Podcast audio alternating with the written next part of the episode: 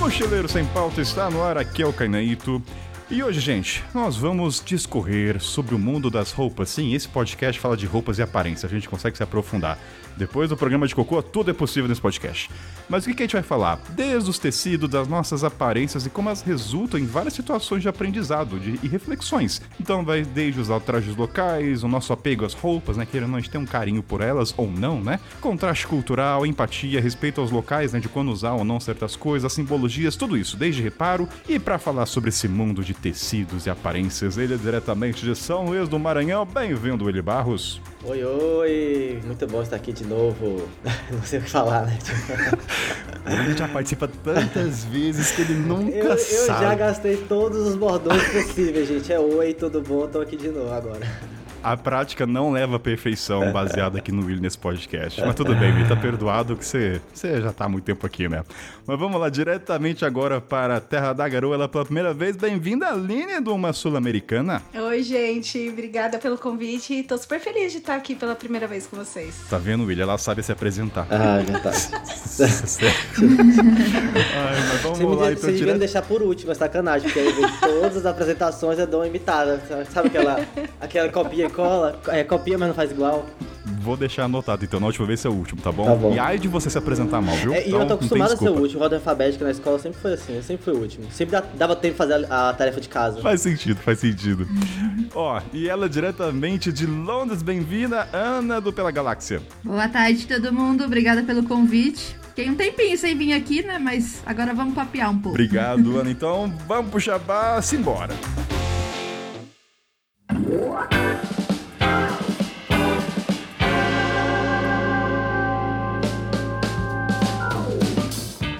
Carlinha, você sempre no Jabá aqui comigo. Bem-vinda. Olá, ouvintes do Mochileiro Sem Pauta. Ah, a sua voz é a mais conhecida desse programa, eu arrisco a dizer, viu, Carlinha? A voz feminina, viu? As pessoas elogiam bastante Ainda sua mais voz. ultimamente, né? Tô batendo ponto aqui. Mas vamos lá, Carlinha. Vamos começar falando da agência de viagens a Fui Gostei Trips. Ouvinte, você que pretende viajar para o deserto do Atacama ou lá pelo Salário de Uyuni, ali na Bolívia, entre em contato com a Fui Gostei Trip, gente, porque Carlinha, ela está no comando da diretoria do marketing. O atendimento é em português, então se não hablas espanhol não terá problemas, então para mim é maravilhoso isso. E o principal, né? Brasileiro adora o que, Carlinha? Parcelar. A gente parcela tudo, é uma cultura do brasileiro, não é mesmo? É, facilita a viagem de todo mundo, né? Se é possível, por que não? Vamos facilitar e fazer a galera viajar muito. Esse parcelamento ajuda a realizar seu sonho de viajar no Atacama, seja com parceiro ou parceira, lugar romântico. Mas Carlinha, tenho perguntas pra você sobre Atacama e toda essa experiência das viagens pra lá. Quais são as duas principais dúvidas que as pessoas vêm até você quando pretendem viajar para o Salário Uni ou para Atacama? Olha, duas dúvidas que chegam bastante pra gente são: qual a melhor época para visitar o deserto e quais os melhores passeios do deserto do Atacama? A primeira é fácil de responder. Meia estação é sempre ideal, primavera e outono, assim. Você pega menos, o clima não é tão extremo, é, não tem problema com chuva, não tem problema com neve. Mas agora, a segunda pergunta, Caimito, como é que responde o melhor passeio? O povo me coloca na sinuca de bico perguntando isso. É muito difícil. É uma pergunta que assim é muito pessoal também, né? Cada um tem suas Exato. razões. Tem aqueles passeios coringas, né? O Pedras Rojas, com Lagoas Altiplânicas, não pode deixar de fazer de jeito nenhum. O tour astronômico. Eu sempre recomendo o tour de bike, pra quem gosta de pedalar, é incrível. E eu acho, pensando também que também, né, isso de você entrar na água com sal, né, que você boia, que aqui na América. Latina, ou é lá no Mar Morto, ou no Egito. Então, no Brasil, na América Latina, é ali a experiência. Então, vai sentir como é que é flutuar. Você vai compadecer quando você for no banheiro e lembrar, nossa, é assim que se sente, né, quando a, a coisa não afunda, pra não falar outra coisa. mas, mas não é, Carlinha? Então, assim... Eu vou dar minha sugestão, gente. Vai lá boiar. Vai se sentir poder fazer piada do tiozão. Aí você tem um alvará. É assim que eu digo. Ai, Caimito! Mas é, é o, meu, é o meu comentário já vai sincero aqui, Carlinhos. Isso é Ninguém nunca mais vai esquecer.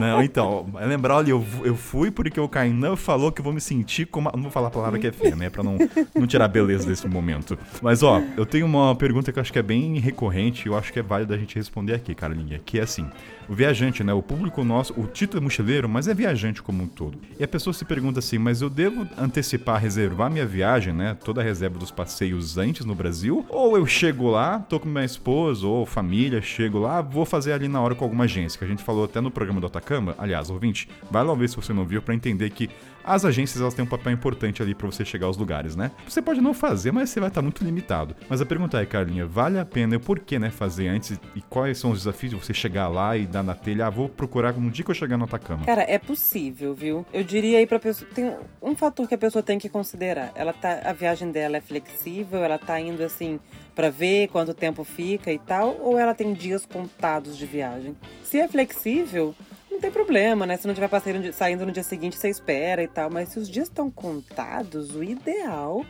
é você estar tá com tudo reservado antes. E assim, para quem não, não. Só para tentar visualizar, o, Ataca, o São Pedro de Atacama é uma cidade muito pequenininha, mas tem muita agência, mas assim, muita, muita, muita. Então, às vezes, você chegar lá de paraquedas, assim, sem ter boas referências, você perde muito tempo conversando de uma em uma, ouvindo as propostas de cada uma. É um tempo precioso para quem tá indo ficar tempo, pouquinho tempo ali no Atacama, né? O ideal é você chegar com tudo certinho. E tem um outro fator que a gente estava até comentando aqui, né? Que desde que começou a pandemia e que os passeios foram reabertos, muitos parques estão com limitação controlada de passageiros por dia. Então, assim, alguns, se você não reservar antes, você não faz. Tipo, termos de Puritama, tá assim, e outros. Então, assim, se for possível, né, é melhor reservar antes. Eu sempre é, recomendo. E tem, o, e tem o ponto também que a gente fala, né? Nós viajantes, a gente tem perrengue para contar, mas a gente não quer passar. Então, se você tem um tempo limitado, é. se você tem 12 dias ou um mês, eu não entende, são perfis diferentes, gente. Mas Sim. eu sei que muito ouvinte aqui é CLT. E muitas, a maioria das pessoas vai para passar cinco dias. Então, assim, em cinco dias você perder um procurando é passeio é muita coisa. Então, a resposta está dada para os ouvintes. Se você quiser reservar, gente, tem o link aí da empresa Foi Gostei Trips, que você vai ter desconto na reserva e vai ter lá toda uma enquete para tirar dúvidas. Você vai entrar em contato com a equipe da empresa, maravilhosa. E Carolinha, linkado com isso, temos novidades aí vindo da sua persona como blogueira e produtora de conteúdo. Temos! Essa semana eu estou eufórica, Cainito. Eufórica. O que, que vem? Conte para nós. É, é, de primeira mão, você tá falando? Na prime... Acho que é a primeira Olha, vez que tá É primeira né? mão, principalmente porque eu ainda não falei sobre isso nem no meu Instagram. Eu ainda estou com o vídeo pronto para subir hoje, mas eu tô falando em primeira mão aqui. Domingo eu vou lançar meu primeiro guia, que é o meu guia do deserto do Atacama. Tá enorme no Kindle vai dar umas 200 páginas. Tem dica, tem crônica, tem lenda do Atacama. Tá uma leitura bem gostosa, assim, com fotos bem lindas. Eita, nós, completo. Então, quem quiser adquirir, comprar, eu vou deixar na descrição também. Oh, então, quem quiser obrigada. lá, fala. Com, e com ilustras de Lana Santos, né? Tem que deixar Sim, que a Lanita Lana tá ajudando muito, tá sendo meu braço direito. Tem um relato dela sobre viajar de carona no Atacama, porque esse guia não é só para quem tá indo tem, com dinheiro para gastar nem nada, não. É para todo mundo. Tá com pouco dinheiro, é mochilão, quer luxo, tem todas as dicas completíssimas. E Carlinha, lembra quando a gente comentou lá do concurso da Curtulo? As pessoas responderam, ninguém falou Marta, ninguém falou Paçoca, a gente inibiu as pessoas. Mas aqui eu quero só agradecer a todo mundo que engajou. Essa semana eu vou dar a resposta. Marmelada. Olha, teve respostas muito criativas, viu? Não vou falar o que, que eu gostei. Só deixa eu falar primeiro o vencedor no próximo programa, senão vai achar que. Mas assim, eu gostei. Fiquei muito. Eu fiquei muito feliz, a galera que respondeu. Então, assim, gente, aliás, Carlinhos, alguma vez. Não, tá. Então, ouvinte, ó, só para reforçar, produtos da Curto lá no site, são nossas parceiras há mais de um ano. Parceria que dura, então se você quiser adquirir qualquer produto, 10% de desconto, então entra lá no site. E Carlinha, uma última pergunta para você, pra gente, antes de começar o episódio sobre roupas que a gente gravou. Você lê livros de viagem ou não? Você é uma pessoa de leitura assídua ou... Eu gosto de ler e eu, inclusive, queria estar conseguindo ler mais. Eu estou com o livro da Luísa aqui, do meu lado na cabeceira, para ver se eu pego nele qualquer dia desses. Olha só, já leu o livro da... Aliás, ah, você fez um bom gancho. Deixa eu aproveitar os descontos que tem dos livros desse programa, que às vezes tem um desconto do livro da Lu, que é o MSP15. Eu vou deixar na descrição. E o, o Monden Filhos também falou que ainda dá desconto pros ouvintes lá do livro do Nômade que a gente gravou sobre o Kirguistão. Então também tem 10 desconto de 20%. A galera tá dando Tá desconto valendo desse, pena galera tá dando desconto desse programa. Então, ó, tem um desconto. tá valendo a pena. Então, é um desconto, hein? Pra livro, 15, 20%. Pô, coisa pra caramba.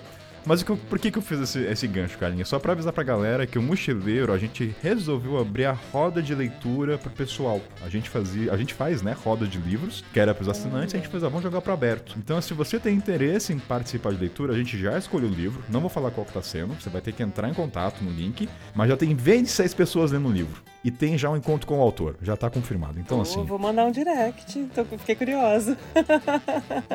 O jabá tá funcionando. Se quiser participar, não é bom, Carlinha, fomentar esse Sim. sistema de viagem, né? Criar comunidade de leitura, de filmes. Super. Isso é muito bom, né? Porque às vezes a gente quer ler, mas fica enrolando. E quando tem um grupo de leitura, a gente assina um compromisso. E tem um Então prazo, é né? maravilhoso. Exato, tem um prazo a cumprir, tá todo mundo ali na mesa, se troca ideia sobre, né? E você acaba Estimula conhecendo. Vai que você conhece um match ali, pra que Tinder? Se você pode estar. Imagina, é tão bonito você falar, ah, conheci meu parceiro Um num grupo de leitura. Olha isso. É, é nossa, olha, olha, os pelos até arrepia do braço, Carlinhos. Fala sério. Mas ó, então é isso, gente. E lembrando que se você quiser apoiar o podcast lá no Catarse, link na descrição, apoia pra gente prolongar a vida desse mochileiro antes que a alça dessa mochila rasgue, gente. Piadinha boba, mas é bom fazer. Carlinha, muito obrigado. A gente se vê no próximo. Um prazer enorme, Caimito. Sempre bom estar aqui.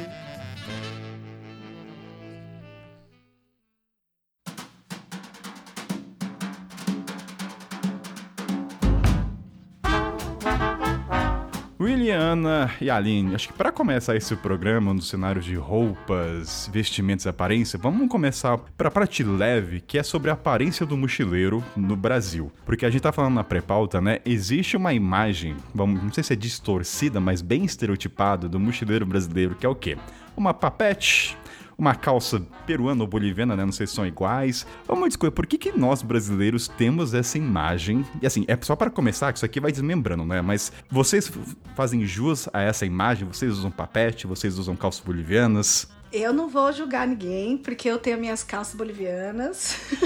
Papete eu uso quando eu vou fazer trilha, mas a roupa boliviana não pode faltar. É confortável, eu fico com cara de viajante, então já, já quem é viajante já me identifica, já chega, troca uma ideia. Quem nunca foi lá no, no Machu Picchu, sei lá, nunca deu um rolê pela Bolívia e Peru e não trouxe um gorrinho de lhama que atira a primeira pedra. Eu fui, tava, eu usei, eu tenho um poncho, eu tenho um casaco de pele de lhama, eu tenho um gorro. No inverno eu uso tudo junto, tudo misturado. Fico dentro de casa pra ninguém me julgar. Fica aquele arco-íris puro, né?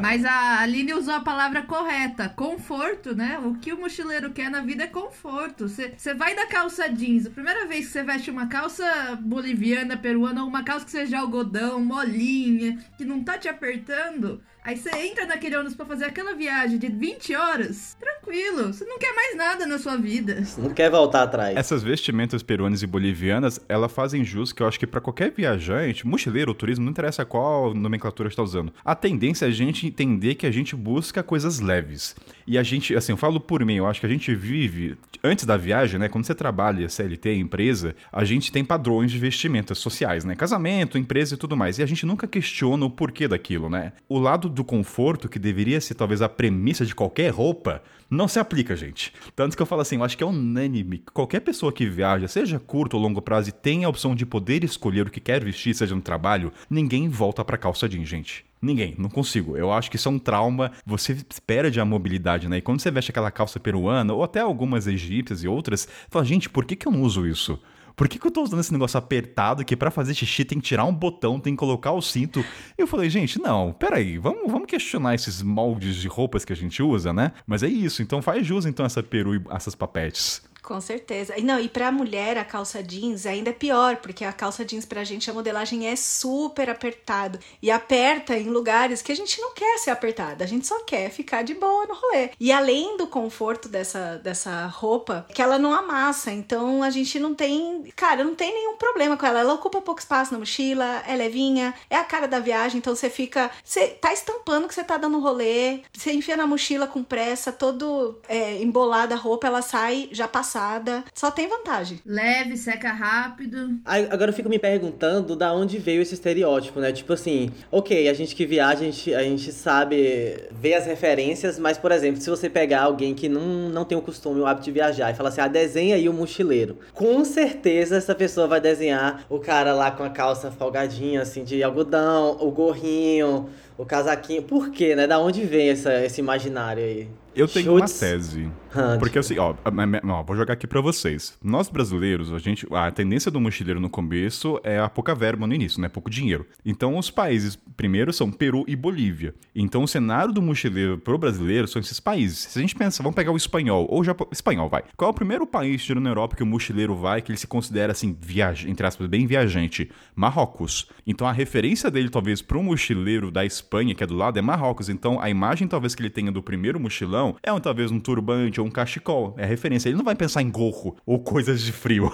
então talvez é tudo uma questão de referencial. O japonês, talvez, não sei qual é o primeiro destino deles, mas vamos supor para um cara que tá próximo dos países da Central que tem a presença da União Soviética, né? Deixou lá a cultura e tudo mais. Talvez a imagem que ele tem do mochileiro, a vestimenta é outra. Ele vai comprar uma roupa típica lá. Então acho que é por isso, né? Essa é a minha tese, gente. Nossa, brilhou. Eu acho que é bem de região, né? Porque aqui, andando pela, pela América do Sul, ali pelo altiplano, não importa de onde a pessoa é, ela está com aquelas roupas, com gorrinho, com aquela calça peruana, e a pessoa pode ser da Suíça, pode ser de qualquer lugar, a pessoa está vestida assim. É a roupa do mochileiro pela América do Sul. Tem, acho que, os uniformes regionais do, do, do viajante. Não, faz muito sentido essa teoria. Eu acho que é isso mesmo. Porque eu ia, eu ia falar mais ou menos isso, mas sem a parte do. Cada região tem a sua estética, né? Tipo, a, a sua mentalidade. Mas faz muito sentido. Porque realmente, se você pedir pra uma criança da Europa desenhar, ele não vai desenhar as pessoas com roupas, tipo, andinas, né? Com, de lã. Vai desenhar realmente alguém com uma roupa mais assim. Fluida, né? Meio com cara de Oriente Médio, essas coisas, porque essa é a referência do aventureiro pra eles, que eu acho que o mochileiro tá muito ligado também a essa coisa do aventureiro, né? De ir pra destinos que não são usuais. E aí vem, né? Pra gente, a América do Sul em geral, que é uma cultura mais diferente da nossa. Pra eles é o Marrocos, ou sei lá, Turquia, Tunísia, Sim. enfim. É, eu acho que mesmo aqui na Europa tem também essa imagem do mochileiro. Obviamente que não vai ser a- a- aquela. o desenho andino, né? O típico, típico andino, mas a roupa mais larga, a camiseta mais jogada, aquela roupa suja. Que vem também da imagem que a gente tinha Roupa dos hippies, suja, né? não, não. Suja, Kainá, Não, pode. suja, não, suja. não, mochileiro, mas Porque eu sou limpinho, você respeita a usa, história. você usa a mesma camiseta por um ano, não importa, pode não estar fedida, mas vai estar encardida, te O seu, garanto. o seu, Não, o seu mas aí a referencial gente tá troca. péssimo de Europa. Ana, pode parar Olha, com isso aqui. Eu programa, nunca né? mochilei na Europa, mas os mochileiros que eu conheço, todo mundo dá um jeito de trocar a camisa que tá ficando podre.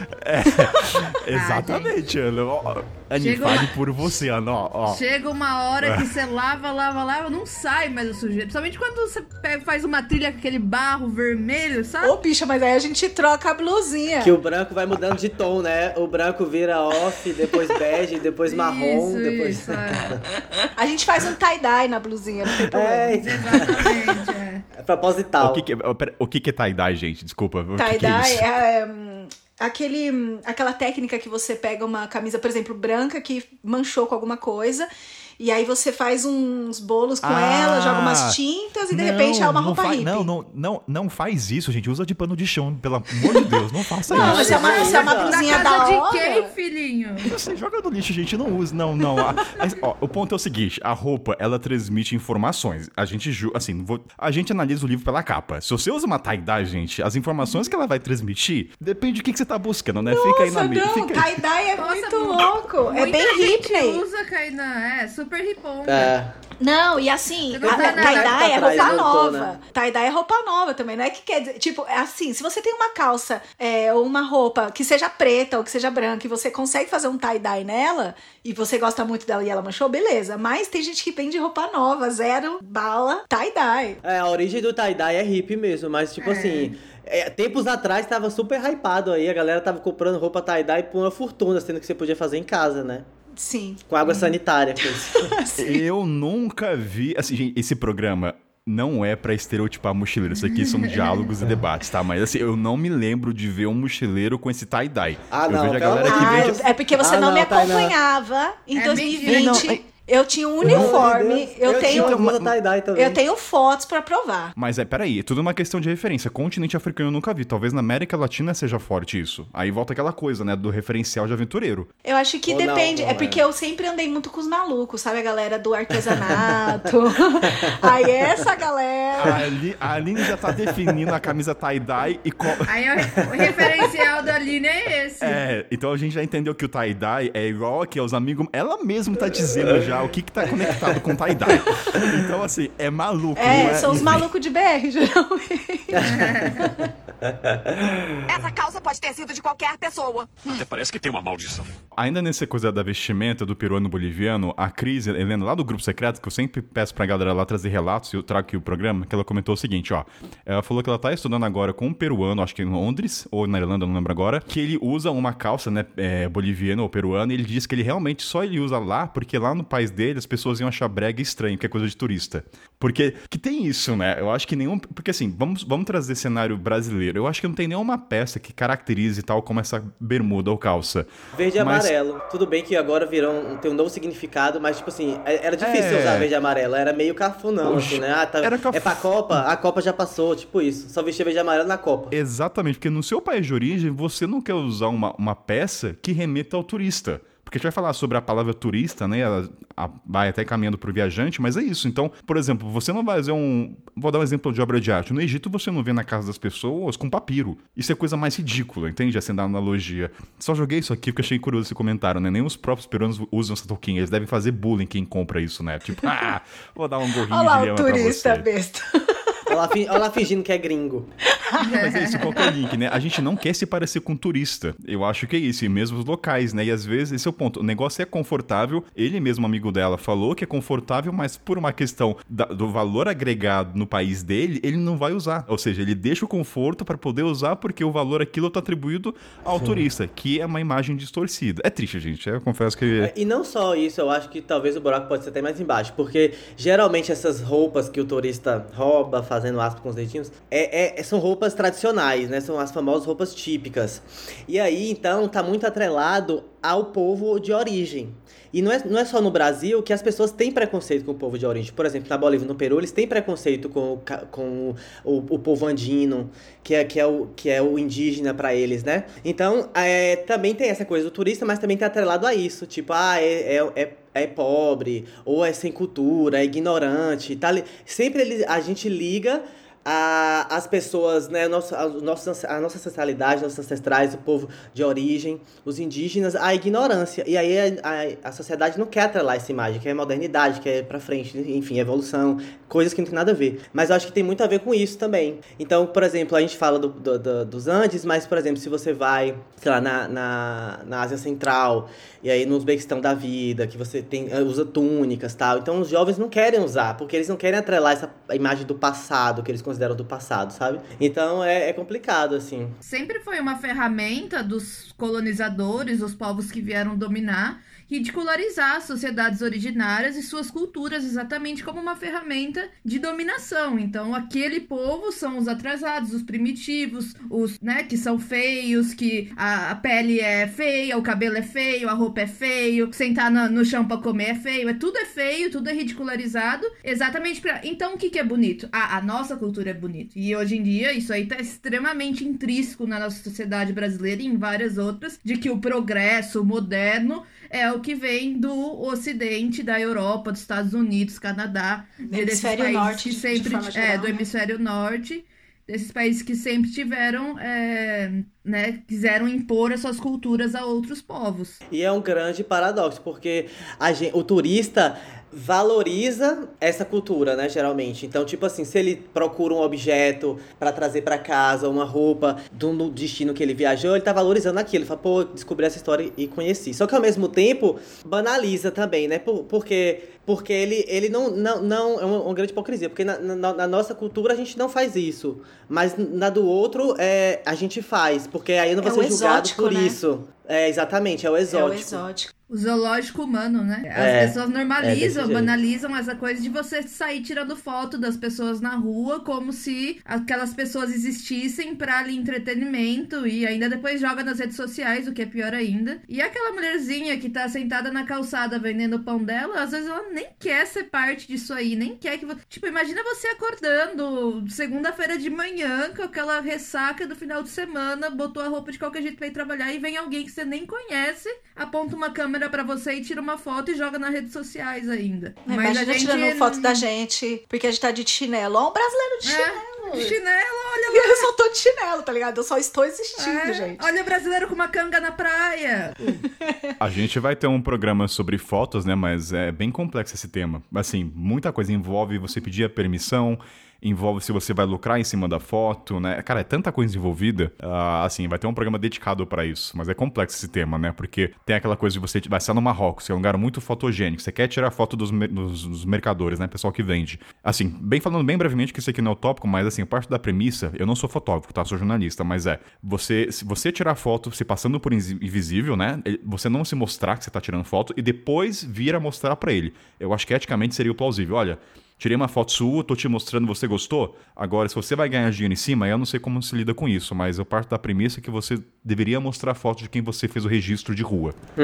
Eu, acho, eu acho que é isso, né? Porque são, são recortes, não dá pra. É 880, né? Mas, mas da questão de roupa, gente, um ponto que eu quero trazer é quando a gente vai, por exemplo, a Aline tava falando, e a Lana, né, da questão da colonização através das sopas, isso é muito forte, se mantém até hoje. Quando você vai pra alguns países que não tem essa vestimenta ocidental, porque como a gente nasce no Brasil, eu tô falando pelo estado de São Paulo, tá? Eu não sei como é que é outras regiões. Tem esse padrão de roupa americanizada, né? De marca, com frase, e a gente acha normal. Eu falo por mim, tá? Antes de viajar. Você acha, ah, isso o mundo inteiro é assim. E quando você vai pra Mauritânia, Sudão, Etiópia, não sei, outros países da Ásia Central, você vê que a vestimenta é outra. São outros moldes, é, outro tipo de contorno, costura. E você fala, gente, o mundo não é igual. Ele tá globalizado, mas assim, na vestimenta não. E aí você começa a questionar muito, por que no Brasil a gente é igual aos Estados E a gente é muito ocidentalizado. E quando você se depara com isso, traz muitas reflexões no cenário de consumismo, de, no cenário do consumo de roupa, ah, da praticidade. Eu acho que esse é o ponto mais importante pro Kainan que eu aprendi na estrada, é entender o que significa as roupas, porque no Brasil, eu falo por mim, pra mim é uma roupa, ela tem uma servia, uma serventia. Cobre meu corpo e me protege, entre aspas, né? Porque do frio e tudo mais. Só que lá fora o que eu sinto é que as roupas elas sempre têm uma história por trás. Eu nunca tinha reparado nisso. Então você vê que numa etnia da Etiópia no norte, por exemplo, um traço. É bem sutil isso, mas um traço ali da costura da roupa significa que eles são do norte. No sul é outro. E fala, gente, no Brasil, o pessoal de São Paulo não se tem mais isso. Tá todo mundo igual. Mesmas cores, tons frios. E aí, pe- pegando no continente africano, você vai entendendo que aquelas estampas, pro ouvinte que não sabe, cada estampa é, pertence a uma região ou um país. E são várias. Ah, é tudo igual. Não, gente, uma estampa só vai encontrar em Guiné-Bissau. Claro que você pode ter trocas de estampas, produzir, mas cada uma representa. E é isso que é legal quando você sai desse bloco ocidentalizado das sopas e você vai, você vê essa disparidade e entende os significados delas. Eu não sei se na América Latina tem, mas eu, eu não, não viajei, mas pra mim é tudo igual ainda. Tô falando, tô falando como ignorante, tá, pessoal? Mas eu acho que é isso, a partir do momento que eu vou entendendo o que significa, olha, aquele traço da lhama, mesmo que é pro turista, mas essa lhama aqui é do Peru, aqui é da Bolívia. Eu acho que é isso, né? É tudo igual porque a gente não tem referência, né?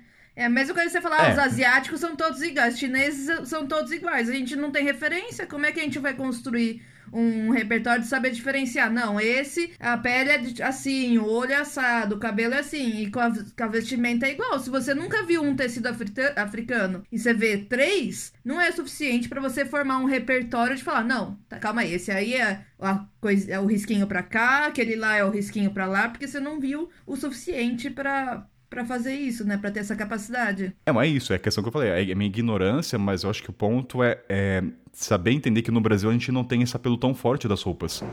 No Nordeste tem muitos, tem muitos símbolos, né, que são importantes para a cultura nordestina, como o chapéu, é, uma- a- o tipo de calça, de cinto, de cinto e cinta, que vem muito do cangaço, do sertão. Então, é, a- os próprios trajes também de manifestações de cultura, que eu tô vendo aqui bastante no, no Maranhão, por exemplo, que é o caboclo de fita, o caboclo de pena. Tudo bem que são é, roupas bem pontuais para você usar em festividades, mas isso também conta como cultural. O Nordeste é muito rico nessa questão, assim. Tanto que muitos ativistas nordestinos às vezes se ofendem, né, quando é, vê alguém usando o chapéu chapéu nordestino por, a- por acaso, assim, ao léu tal, enfim, um outro assunto. Mas assim, no, o Brasil sim é, é bastante rico disso tal. Mas assim, eu acho que um ponto que é legal a gente, que é legal a gente falar, já que entrou nisso, é, é, é trazer essa identidade consigo, assim. Eu acho que uma, um uma das grandes maravilhas eh, de ser viajante é ter a possibilidade de, de encher a bagagem com referências, assim. Eu, eu, eu acredito muito que roupa é muito mais do que, é, pelo menos pra mim, é muito mais do que cobrir pra proteger do frio ou do calor. Eu acho que a identidade, a forma que você se veste, a forma é, é a- expressão que você quer, o grito que você quer dar pro mundo. E, e se você não tem esse conceito, podia se anali- analisar mais isso, sabe? Qual é a mensagem que eu quero falar pro mundo? Não na questão, ah, eu quero parecer isso. Não, não é você querer parecer isso, mas você ter a liberdade de vestir algo que, que seja realmente você e as pessoas se identifiquem com aquilo, entendeu? E aí é um grito, de, é um grito de liberdade, pode ser a forma que você se veste. E aí, como viajante, eu posso trazer várias referências do que eu tenho, assim. Então, por exemplo, ah, o, o, o meu- a minha cidade não tem, assim, uma, um- um- uma estampa que, que designa a minha tribo ali, por exemplo, como alguns países do continente africano. Mas a minha vivência, eu posso criar isso. Eu posso trazer isso. Então, tipo assim, ah, eu, eu passei a usar calça de algodão porque eu viajei muito pela, pelos, pelos Andes ou pelo Oriente Médio e adotei isso. Beleza, agreguei a calça de algodão pra mim. Ah, eu uso bata de linho porque eu, eu, eu achei muito confortável, eu descobri isso em tal lugar. E aí eu vou criando meu estilo, que não é é a minha identidade, e, e só do fato das pessoas verem isso, tipo, num, igual você falou, né, São Paulo, mar cinza, 50 tons de cinza. Se eu chego em um lugar, num ambiente, 50 tons de cinza, com essas minhas referências, eu já, eu já posso estar ali mudando o olhar de muitas pessoas. Igual a Ana falou, a gente não tem referência, eu não sei identificar a diferença das três estampas africanas, por exemplo, mas eu posso ser essa referência, entendeu? Trazer do, o mundo, ser uma janela do mundo para as pessoas, da forma que eu me visto. Tipo, caraca, por que, que a Ana tá vestindo assim? Por que, que a Aline tá vestindo assim? Quais as referências dela? E aí a pessoa consegue ver algo além dos 50 tons de cinza. Mas eu vou trazer um ponto assim. Eu, eu Kainan, não tenho culhão. Culhão no sentido. Porque a gente, a gente vive em sociedade e você quer se sentir pertencente ao local que você Sim. vive. Vou dar um exemplo fazendo gancho. Eu trouxe uma bermuda de estampas africanas que eu amo. Só que ela, na minha cidade, em Tabaté, quando eu voltei, eu usei ela. E assim, aqui próximo da minha cidade tem São Luís Paraitinga, que é uma cidade carnavalesca bem famosa. Eu não quero chamar atenção. Eu, Kainan, quero passar desapercebido. Só que a bermuda é tão chamativa por várias estampas que pra mim ela perdeu o significado ali. Uhum. Talvez pro carnaval ela é maravilhosa, ela fez sucesso. Só que eu gostaria. Só que a mensagem que vai passar com ela no cenário aqui não vai ser dos estampas africanas, vai ser uma coisa colorida. Então, assim, eu gostaria de trazer eu, Kainan, como indivíduo, essas cores, só que não, eu, sinto uma pressão das pessoas me olhando que eu não, não lido bem, entende? É que, é que a- Infelizmente, o vídeo eu gostaria. o, a- o nosso estilo, ele tem que acompanhar a nossa personalidade. Tipo, eu já não me importo de estar totalmente distante. Eu ando por São Paulo, as pessoas perguntam se eu sou daqui, perguntam se eu sou hippie. Porque eu tenho um estilo diferente. E eu não me importo. Mas porque é, é uma. É uma, um traço da minha personalidade. Então eu aceito e, e, tipo, o meu, meu estilo mudou, obviamente, antes de eu começar a viajar, eu era mais princesinha, usava vestidinho fofinho, né, meia calça no inverno. E isso mudou muito depois que eu comecei a viajar, porque eu faço isso que o Willi falou, eu vou adotando é, roupas que eu vou me sentindo bem ou que eu sinto que combinam comigo, vou aderindo esse estilo pro meu guarda-roupa e agora eu busco esse tipo de roupa porque eu acho que é o que combina com quem a Aline é hoje. E não importa onde eu tô, é isso que eu vou vestir e a galera que lute se achar esquisito. Mas se isso não combina com a sua personalidade, esse, essa, é, essa imposição das suas cores, enfim, do que você tá vestindo, ok também, acho que, que é válido, tem que combinar com você, porque senão também fica uma forçação, né? É, mas a- além da personalidade, é a identidade, né? E a identidade ela vai se mudando, vai, é influenciada pelo ambiente e influencia o ambiente também. Por exemplo, um exercício que eu gosto de fazer é vai em algum lugar que tá cheio de adolescente. Você olha pra eles, cara, só muda a cor e a estampa. O estilo da roupa é as mesmas. Então você vê aquele grupinho de 10 meninas ou 10 meninos ali juntos e a roupa é o mesmo estilo. É a camiseta assim,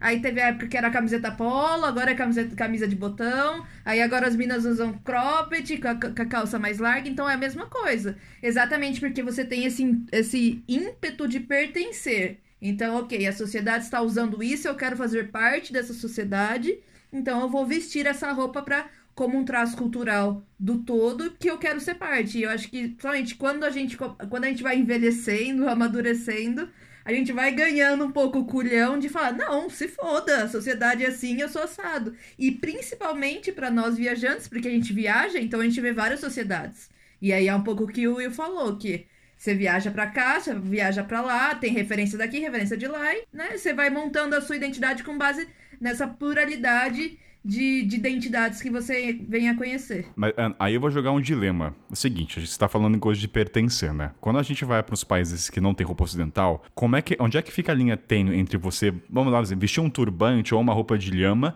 e não se passar por ridículo, mas ao mesmo tempo você quer criar conexão com os locais?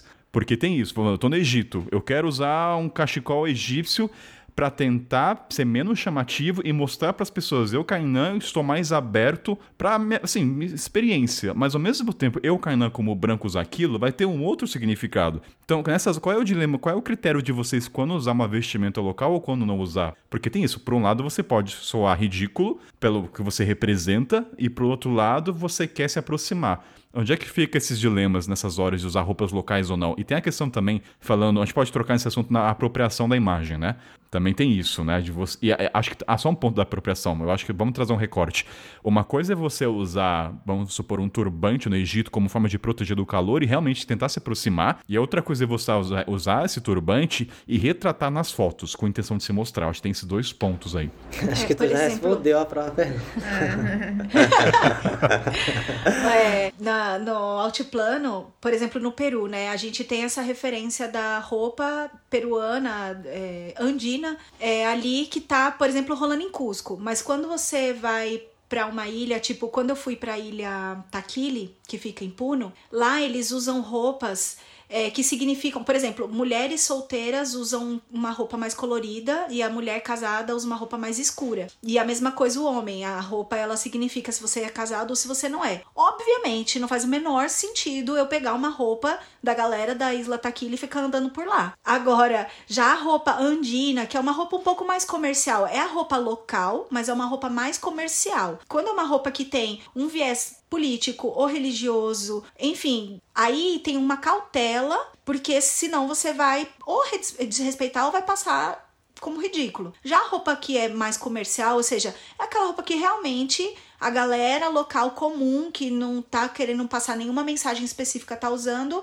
eu me sinto à vontade de usar. Então, nunca na Isla Taquili eu usaria uma roupa de mulher solteira, até porque eu, eu tô querendo dizer o quê? Que eu tô no mercado, pode me pedir casamento. Aline, como é, como é que você soube que essa roupa representava que você tava solteira? Alguém é, te falou? O guia, ou... o guia. Eu fiz, é, eu fiz ah. um, um, passeio que passa por algumas ilhas dali de Puno, e aí ele foi explicando é, o que significava aquelas vestimentas e aí ele mostrou, né? Aquela mulher, por exemplo, tá solteira, aquela ali já é casada, aquele homem é casado.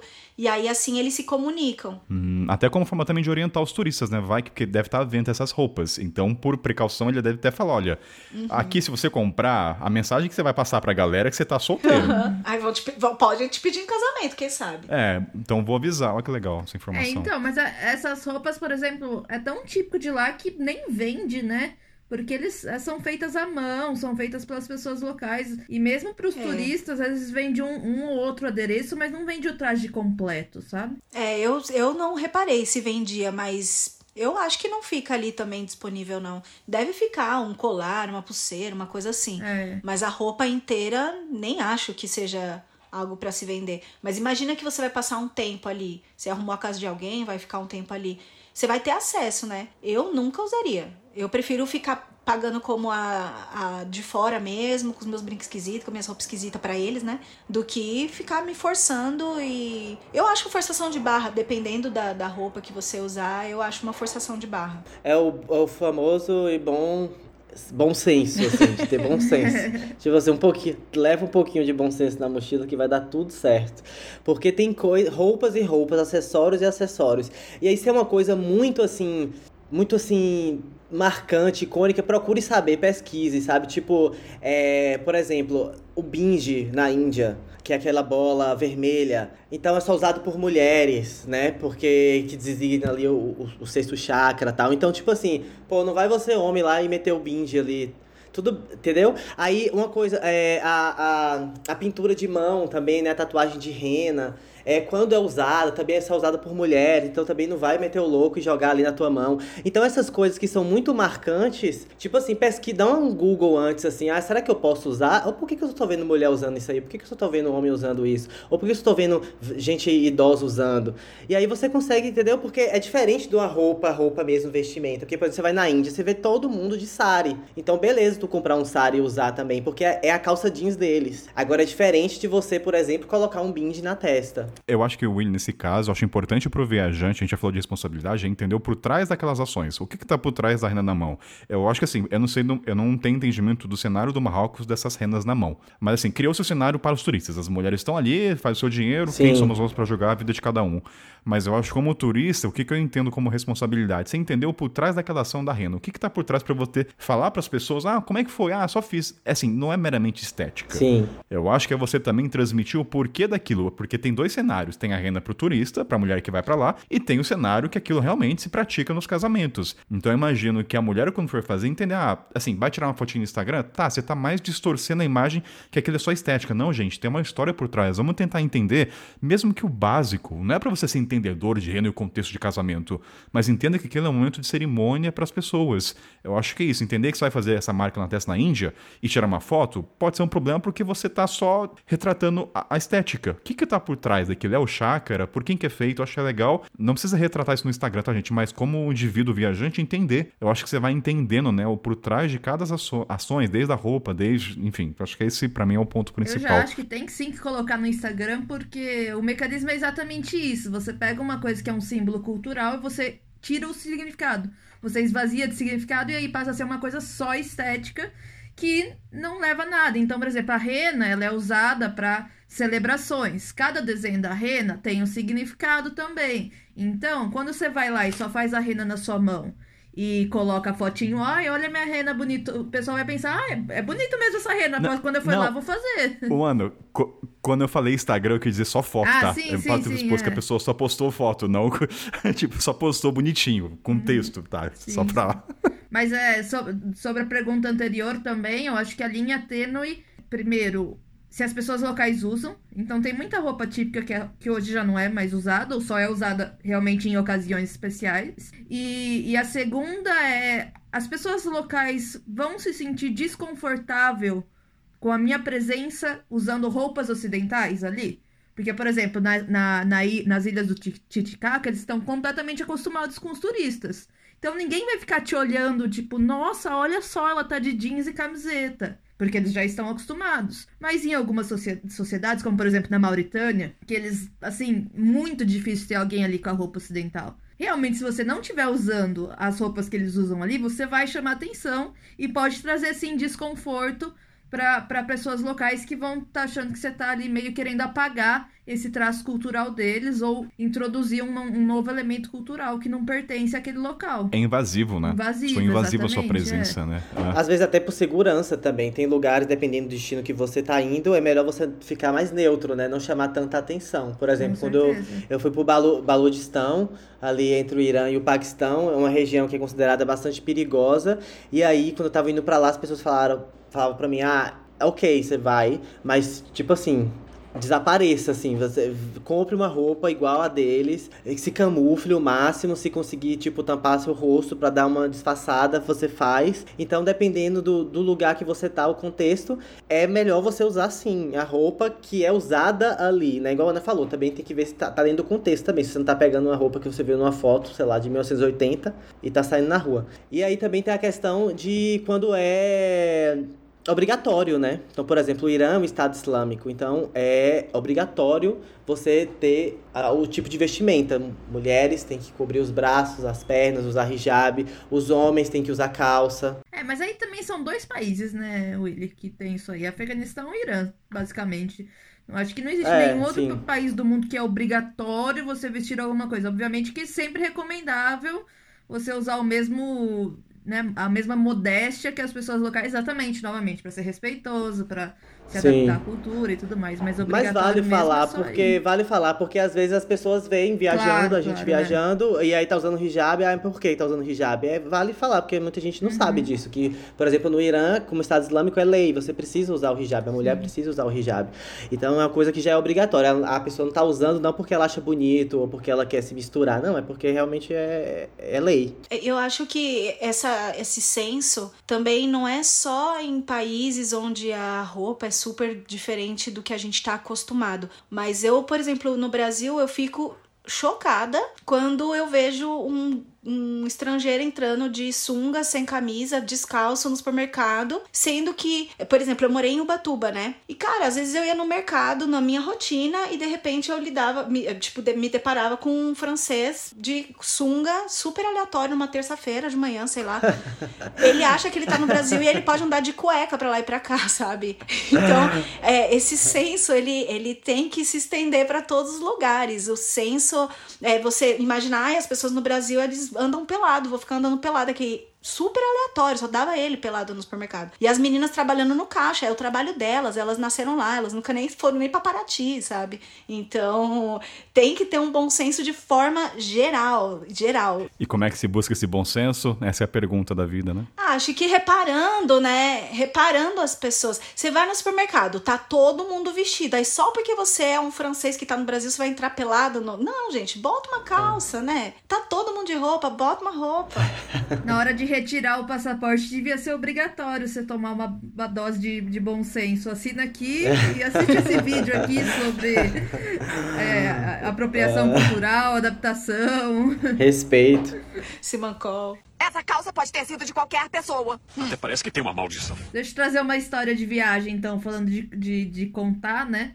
Quando eu fui para os países muçulmanos, eu logo percebi que, que vestir o véu me trazia vários benefícios de não só estar ali é, mais adaptada à cultura local, como não chamar atenção, e também trazer a simpatia das pessoas. As pessoas, de modo geral, adoravam que eu tava ali é, vestindo o, o véu mesmo. Me perguntavam, mas você é muçulmana? Não, aí que eles gostavam mais ainda. E quando eu voltei pro Brasil, no final de 2019, a última vez que eu tava lá, eu decidi fazer um teste de botar, então, a minha. A, chama Malhafá. É como se fosse uma burca que é usada principalmente no Saara Ocidental e na Mauritânia, ali no, no oeste africano, né? Norte, no, noroeste africano. E aí eu saí com essa, coloquei essa marrafá e saí no shopping lá de Ribeirão Preto, no interior de São Paulo. Imagina, então você gente. Causando. imagina Calorzinho. Imagina que as, o que, como as pessoas reacionaram, né? Literalmente nunca viram uma pessoa muçulmana usando sequer um hijab, quanto mais um, um véu, né? Quanto mais a vestimenta completa, que realmente cobre tudo como se fosse uma burca. E as pessoas olhavam, assim, eu fiquei, tipo, 10 minutos, 15 minutos andando pelo shopping com aquela roupa. E as pessoas. Foi um experimento social mesmo que eu queria fazer. E as pessoas olhavam, as pessoas apontavam, as pessoas puxavam as crianças. As pessoas gritavam: Olha a bomba! Olha o terrorista! Meu Deus, sério, velho. Pesadíssimo, pesadíssimo. É, não, as, pe- a- as, pessoa- as pessoas falaram, olha a bomba. Sim, falavam por trás. Olha o terrorista. E essa é uma é uma é uma queixa muito comum Elas imaginavam que você não falava português. Sim, então não sei, então elas também. falavam, olha a bomba. também. E, e é, é uma queixa comum de mulheres brasileiras muçulmanas, tanto de famílias de, de origem estrangeira, quanto é, brasileiras mesmo que se, que se reverteram, converteram, né? Que elas, não, em muitos lugares, elas não conseguem usar o véu no Brasil. Em, em São Paulo, no Rio, no, no Sul, no Nordeste. E tem mulheres que, inclusive, falam que quando dá algum pepino de ataque terrorista, essas coisas, elas preferem não sair de casa por um ou dois dias pela própria segurança, integridade física, sabe? Então é uma coisa muito, muito maluca. Uhum. Qual foi o seu sentimento de andar no shopping? Insegurança? Qual foi- o que, que passou com você? É, bas- basicamente isso. Você realmente é, ter o medo da sua integridade física, porque você imagina pra alguém, principalmente depois que a gente vê muitos casos de linchamento e tudo mais, né?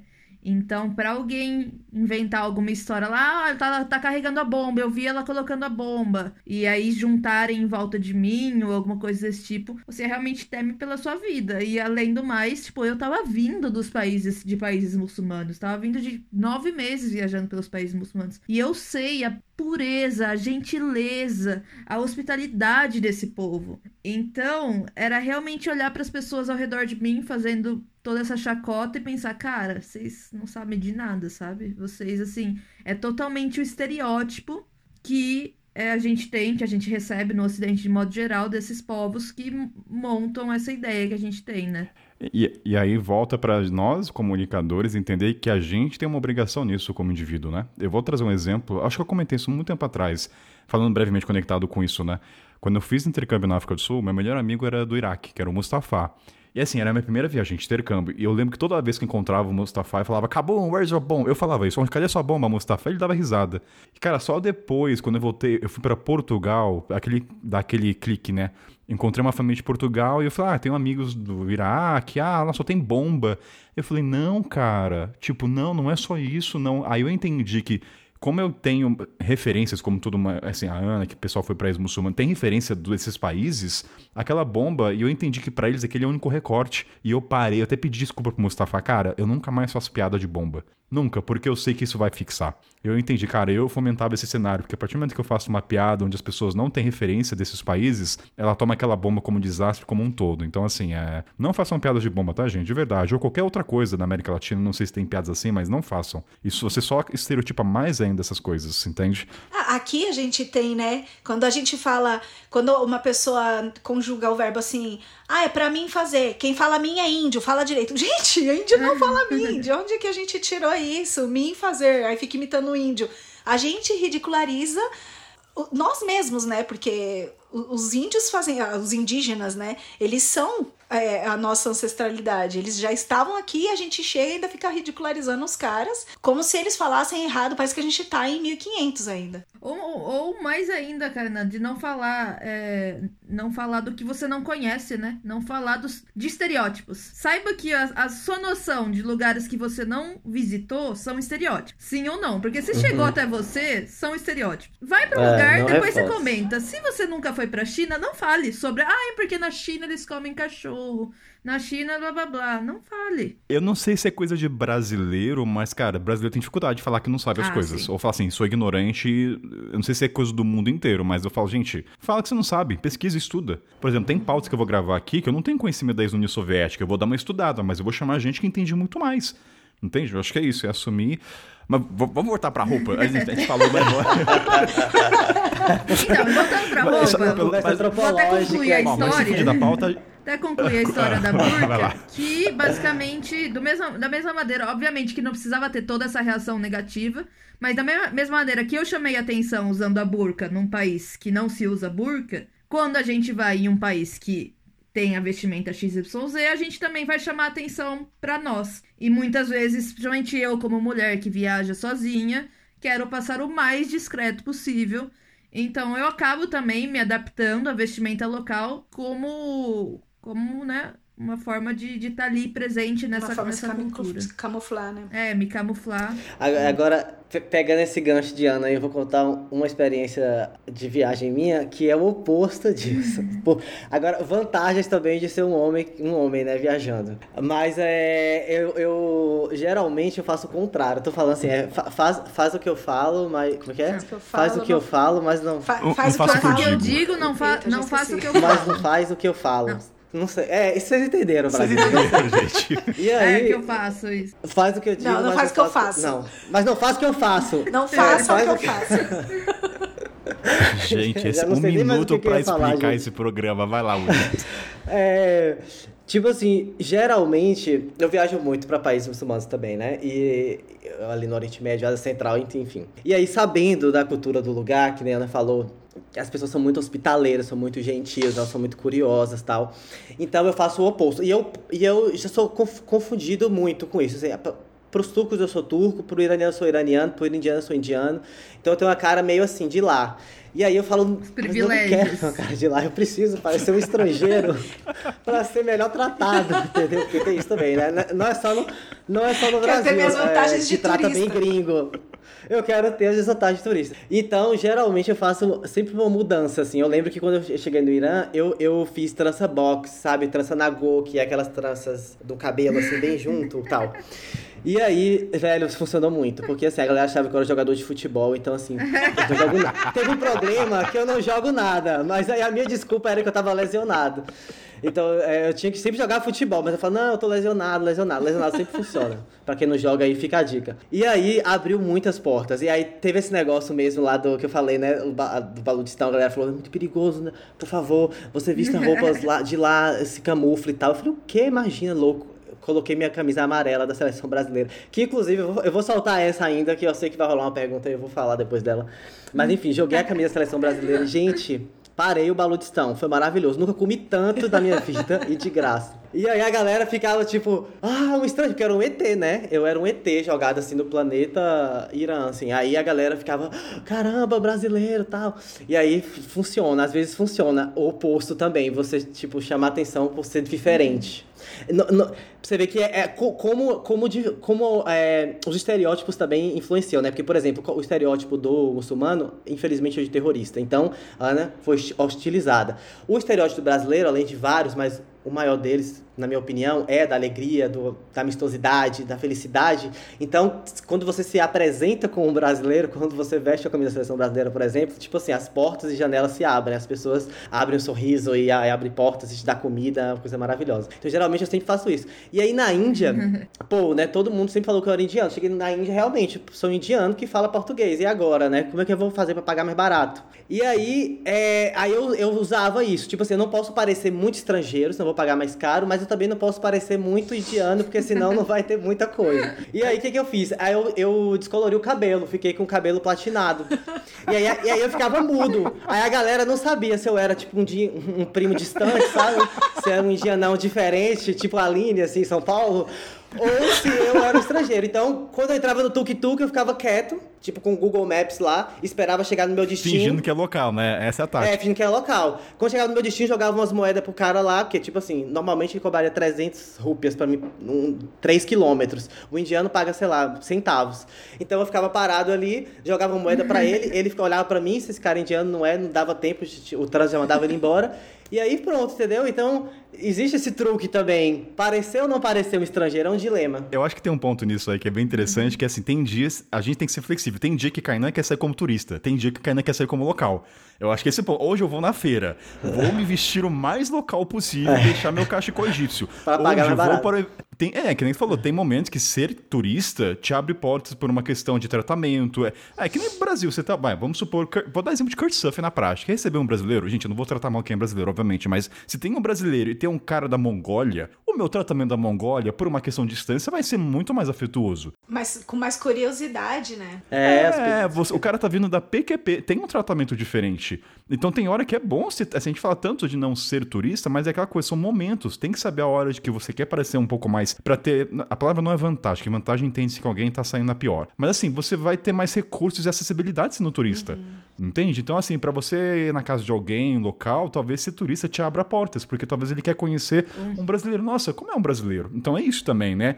É parecer, mas ao mesmo Da onde tempo. vem, o que come, É, o que vou te, dar, vou, te, vou te dar um exemplo. Cara, eu- sou parecido, acho que nem o Willy. Muita gente fala que eu pareço egípcio, árabe, etíope. Eu posso, assim, dependendo, eu tenho várias facetas. Até latino também já me falaram que eu pareço. E no Egito foi, ficou muito evidente que eu era egípcio. Muito. Ao ponto de. Eu tava usando. Eu vestia como local lá e três vezes, porque assim, eu tinha uma amiga lá que ela era loira de olhos azuis. E eu com cara de egípcio, né? E existe essa polícia turística, né? Existe alguns países. E lá no Egito tem. E aí três vezes andando na rua, três policiais apaisados me abordaram. Tipo, cadê certificado de, de guia de turista? Eu falei, não, não sou guia, gente. Eu sou então, assim, turista. tem hora que.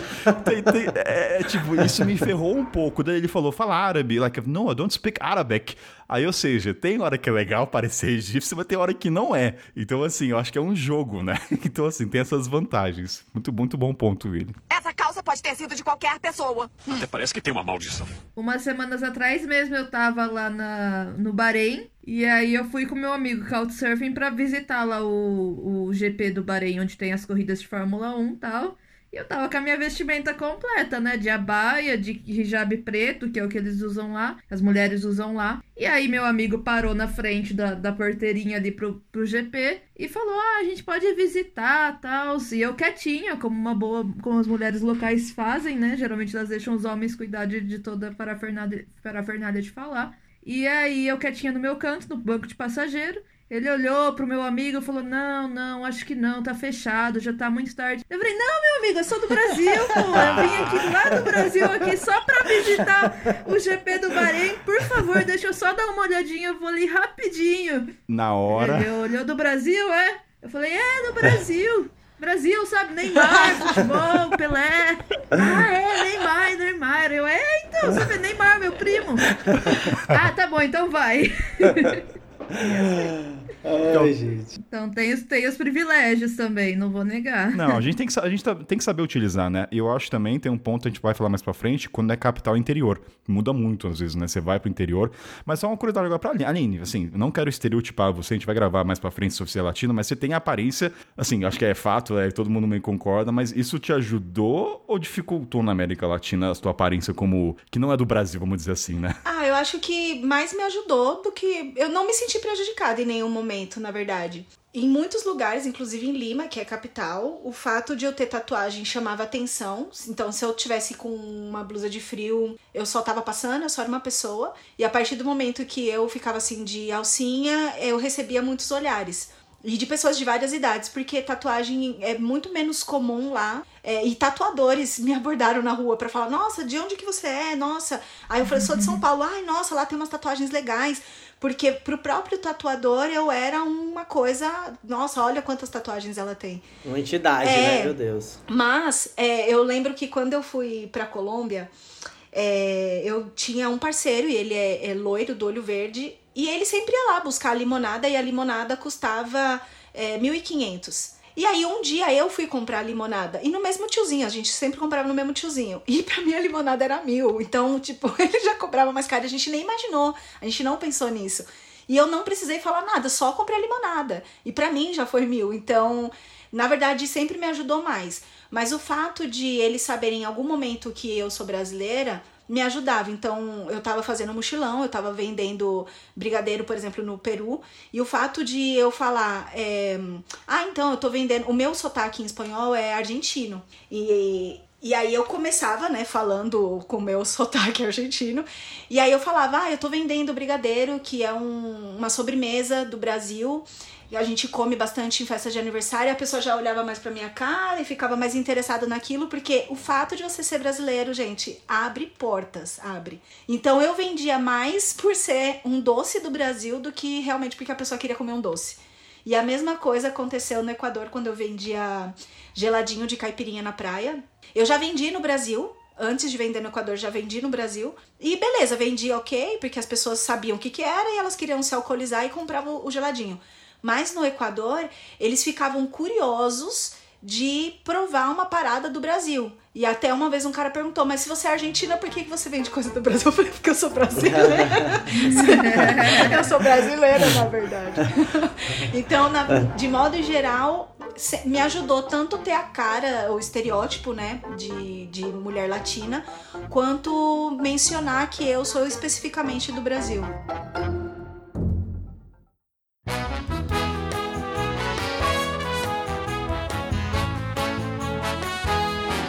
Ó, gente, falamos de tanta coisa aqui que se pelo menos o título desse programa dá alvará pra gente fugir da pauta. Então ninguém pode reclamar disso.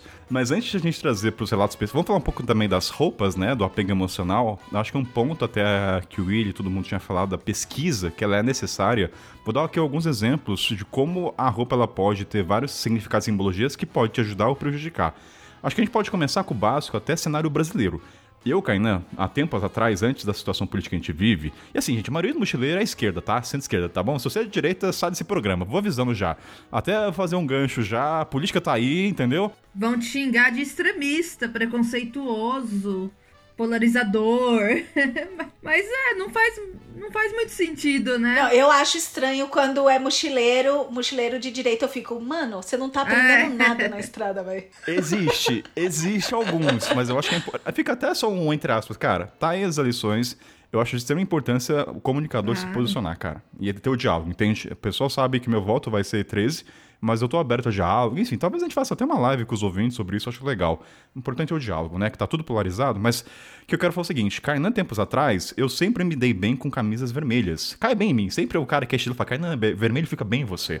Isso com meus 15 anos, entendeu? Sabe? É da sua paleta, né, Kainan? É, exatamente. Kainan Eu- fez cara, o cronograma. Como é que chama? Eu ia falar cronograma capilar, mas não é cronograma Eu capilar. não sei o nome, mas eu, tô, eu manjo do que você tá falando. Não, mamãe falava assim, filho, vermelho fica bem em você. Daí que a partir daquele dia, só Kainan só...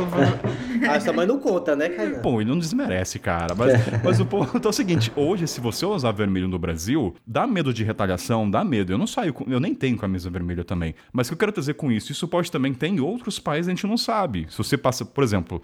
ah, o cachecol, o, cachecol, o scarf, né? Acho que é cachecol que fala, da Palestina, é aquele preto e branco. Que ele tem uma questão de significado de simbologia da luta e Israel e tudo mais. Se você for com aquele cachecol em Israel, gente, não é bem visto. Eu acho que é legal você saber também que algumas peças, elas trazem significado de política, de movimentos, entende? Então, tem a questão do cachecol. Etiópia, por exemplo, estava tendo um conflito lá no norte. Tem algumas vestimentas que pertencem àquela região. Claro que você não vai comprar, mas é legal saber que, vamos supor que você compra ou você ganhe de presente. Pode dar dor de cabeça. Sabe uma coisa que pode dar um pepino muito grande pra sua vida e é bem real, assim, pro turista em geral? Nos Estados Unidos e Los Angeles, a, a bandana. Tipo, bandana vermelha e verde é designa gangues. Então, tipo assim, se você for no Los Angeles, num bairro X, com a bandana vermelha e, e lá for a galera da bandana azul, você tá, tipo, Nossa, cinco tiros fácil. Eu Você estaria fudido. Até coloquei na pauta. Eu, Kainan, sempre uso bandana nas viagens. Eu não sabia Então, disso. aquela bandana mesmo, cara de bandana É, de vermelho, porque É. assim, minha, cabe- minha cabeça é grande, então eu não consigo usar boné. Então, pra absorver o sul. É, então, é, então, em alguns bairros do. é, divide, né? Divide as gangues de Los Angeles. É, eu, eu aprendi isso, te- tem um, tem um documentário barra série chamado Social Fabric que- da Netflix. Eu nem sei se é da Netflix ainda, acho que saiu, mas eu, eu achei muito massa. Que fala sobre vestimento, inclusive, ó. Fica a dica aí, gente. já procurem. É patrocinado pela Red Bull. Então, se você não achar na Netflix, você acha na internet. E aí é um cara, ele é americano, mas tem descendência filipina, eu acho. Ele é um design. E aí ele começa a viajar o mundo pra mostrar, tipo assim. é- Sobre roupa, ele fala sobre roupa. Só que a- eu, eu assisti muito por causa da edição, que eu, eu vi o trailer, achei a edição muito incrível. Só que aí eu fui atraído por isso, mas o conteúdo foi muito legal também. Que ele fala de roupa, de vestimento de uma forma muito mais legal, assim, cultural tal, enfim. E aí uma das coisas que ele falou foi isso. Foi a da bandana, que tipo, a, a, a, a, importância de você saber a bandana que você usa em Los Angeles. E E sabe qual é o pior? As minhas duas favoritas é a bandana vermelha e verde, cara. Por incrível Nossa, coincidência. mas quantas você tem, assim, no seu E guarda-roupa? apanhar das duas, né? Cara, pior que assim, é a única coisa que eu não sou minimalista é com bandana. eu tenho umas Nossa oito. Senhora. Pior que eu Caraca, tenho- nunca vi Ô, alguém que coleciona bandana. Olha, eu tenho uma aqui, vamos- é, não tá na câmera, mas peraí, ó. Tem uma aqui minha, ó, ó, pra você ver como é que tem até uma aqui na mesa comigo aqui, gente. ó, Ah, é bem dessa mesmo, Kainan. Olha, ó. Não, e ele Cuidado, apanhar cuidado. das duas gangues, né? Ele apanha das duas aqui. É Numa você, rua ele maluco. apanha de uma, na outra rua apanha da outra. e assim vai, apanhando. Ó, mas eu vou, eu vou expor Kainan aqui, porque assim, né? O apresentador sempre está intacto, mas eu vou dar um expor. Kainan não só coleciona bandanas, tem oito bandanas, como tem 12 calças jeans. Ele falou isso na pré-pauta, hein? Doei, falar, já Vocês doei. ficam aqui ouvindo esse Não, cara não, não. achando que ele é o guru mano. dos mochileiros, o cara super minimal. Kainan usa o 12 A calças gente, jeans. a gente mudou. Não, cara, não, isso, isso é verdade, cara. Antes de viagem, eu tenho até hoje no armário muita camisa de gente. Eu vou, eu vou tirar uma foto lá no grupo secreto, quem quiser ver. Eu tenho acho que umas ali, isso porque eu doei algumas. Eu devo ter umas oito ainda. Mas eu não uso. Mas enfim, o ponto. Willis, para de dar esse bastidor fofoca Ih, pra galera. tá vendo? Eu falei pra vocês, eu Mas- falei que era verdade. Vocês... Essa calça pode ter sido de qualquer pessoa. Até parece que tem uma maldição. Trazendo o Irã de volta pra pauta sempre. Lá que é obrigatório o uso do hijab, eu lembro, só que as mulheres usam, né? As que. Vamos dizer, existem as mulheres que querem realmente usar o hijab porque sentem o chamado da religião e tudo mais. Existem as mulheres que só estão usando porque o governo tá obrigando. E essas do segundo grupo, elas usam bem porcamente o hijab no sentido de que elas só fazem um coque e colocam o hijab no coque, porque a lei diz que você tem que cobrir o topo da sua cabeça. E eu, quando estava no Irã, era, foi um dos primeiros países muçulmanos que eu, que eu usei hijab, então eu não sabia direito como colocar, eu vivia perdendo hijab, vivia caindo e tudo mais. Até que um dia eu pensei, vou colocar ele bem fechadinho, vou amarrar com, com o alfinetinho pra não cair. Nossa, a minha anfitriã da Couchsurfing, quando viu isso. Não, não, não, Ana. Abre esse hijab, pelo amor de Deus, que senão eles vão achar que você é pro, pro governo. Não pega bem, não. Tipo, entre as outras pessoas, claro, né? Não, nem, não perante ao governo. Uhum. Mas tinha essa diferenciação lá. Quem usa o hijab fechado é realmente quem quer usar, né? E quem concorda com a visão do governo e tudo mais. E quem usa o hijab só realmente sol, soltinho é, o, é, é quase um ato político, né? Você usar o hijab soltinho. É, quase é tipo a nossa camisa, né, do, do Brasil, que agora ela deixou de ser só uma camisa de uhum. seleção e tal. É, é uma camisa política Sim. também, né? Vamos tentar resgatar a verdadeira origem dela, tá? Ainda... Por favor, Por favor. gente, eu preciso usar minha camisa. rápido, rápido, rápido. Adianta esse processo. Eu quero usar a minha camisa, por favor. Não, eu só uso coisa do Brasil. É, no, quando eu tava no Chile, eu ganhei uma bandeira quando eu tava indo embora, um amigo venezuelano me deu uma bandeira e eu usei muito essa bandeira para viajar de carona, porque se eu colocasse a bandeira do Brasil em volta da minha mochila enquanto eu pedia carona, muito mais fácil os carros paravam. Aqui eu não tenho nem coragem de tirar essa bandeira de dentro da mochila. Não tenho nem coragem, porque olha lá uma bolsominion pedindo carona. É basicamente Nossa, É isso. Não é. tenho nem coragem.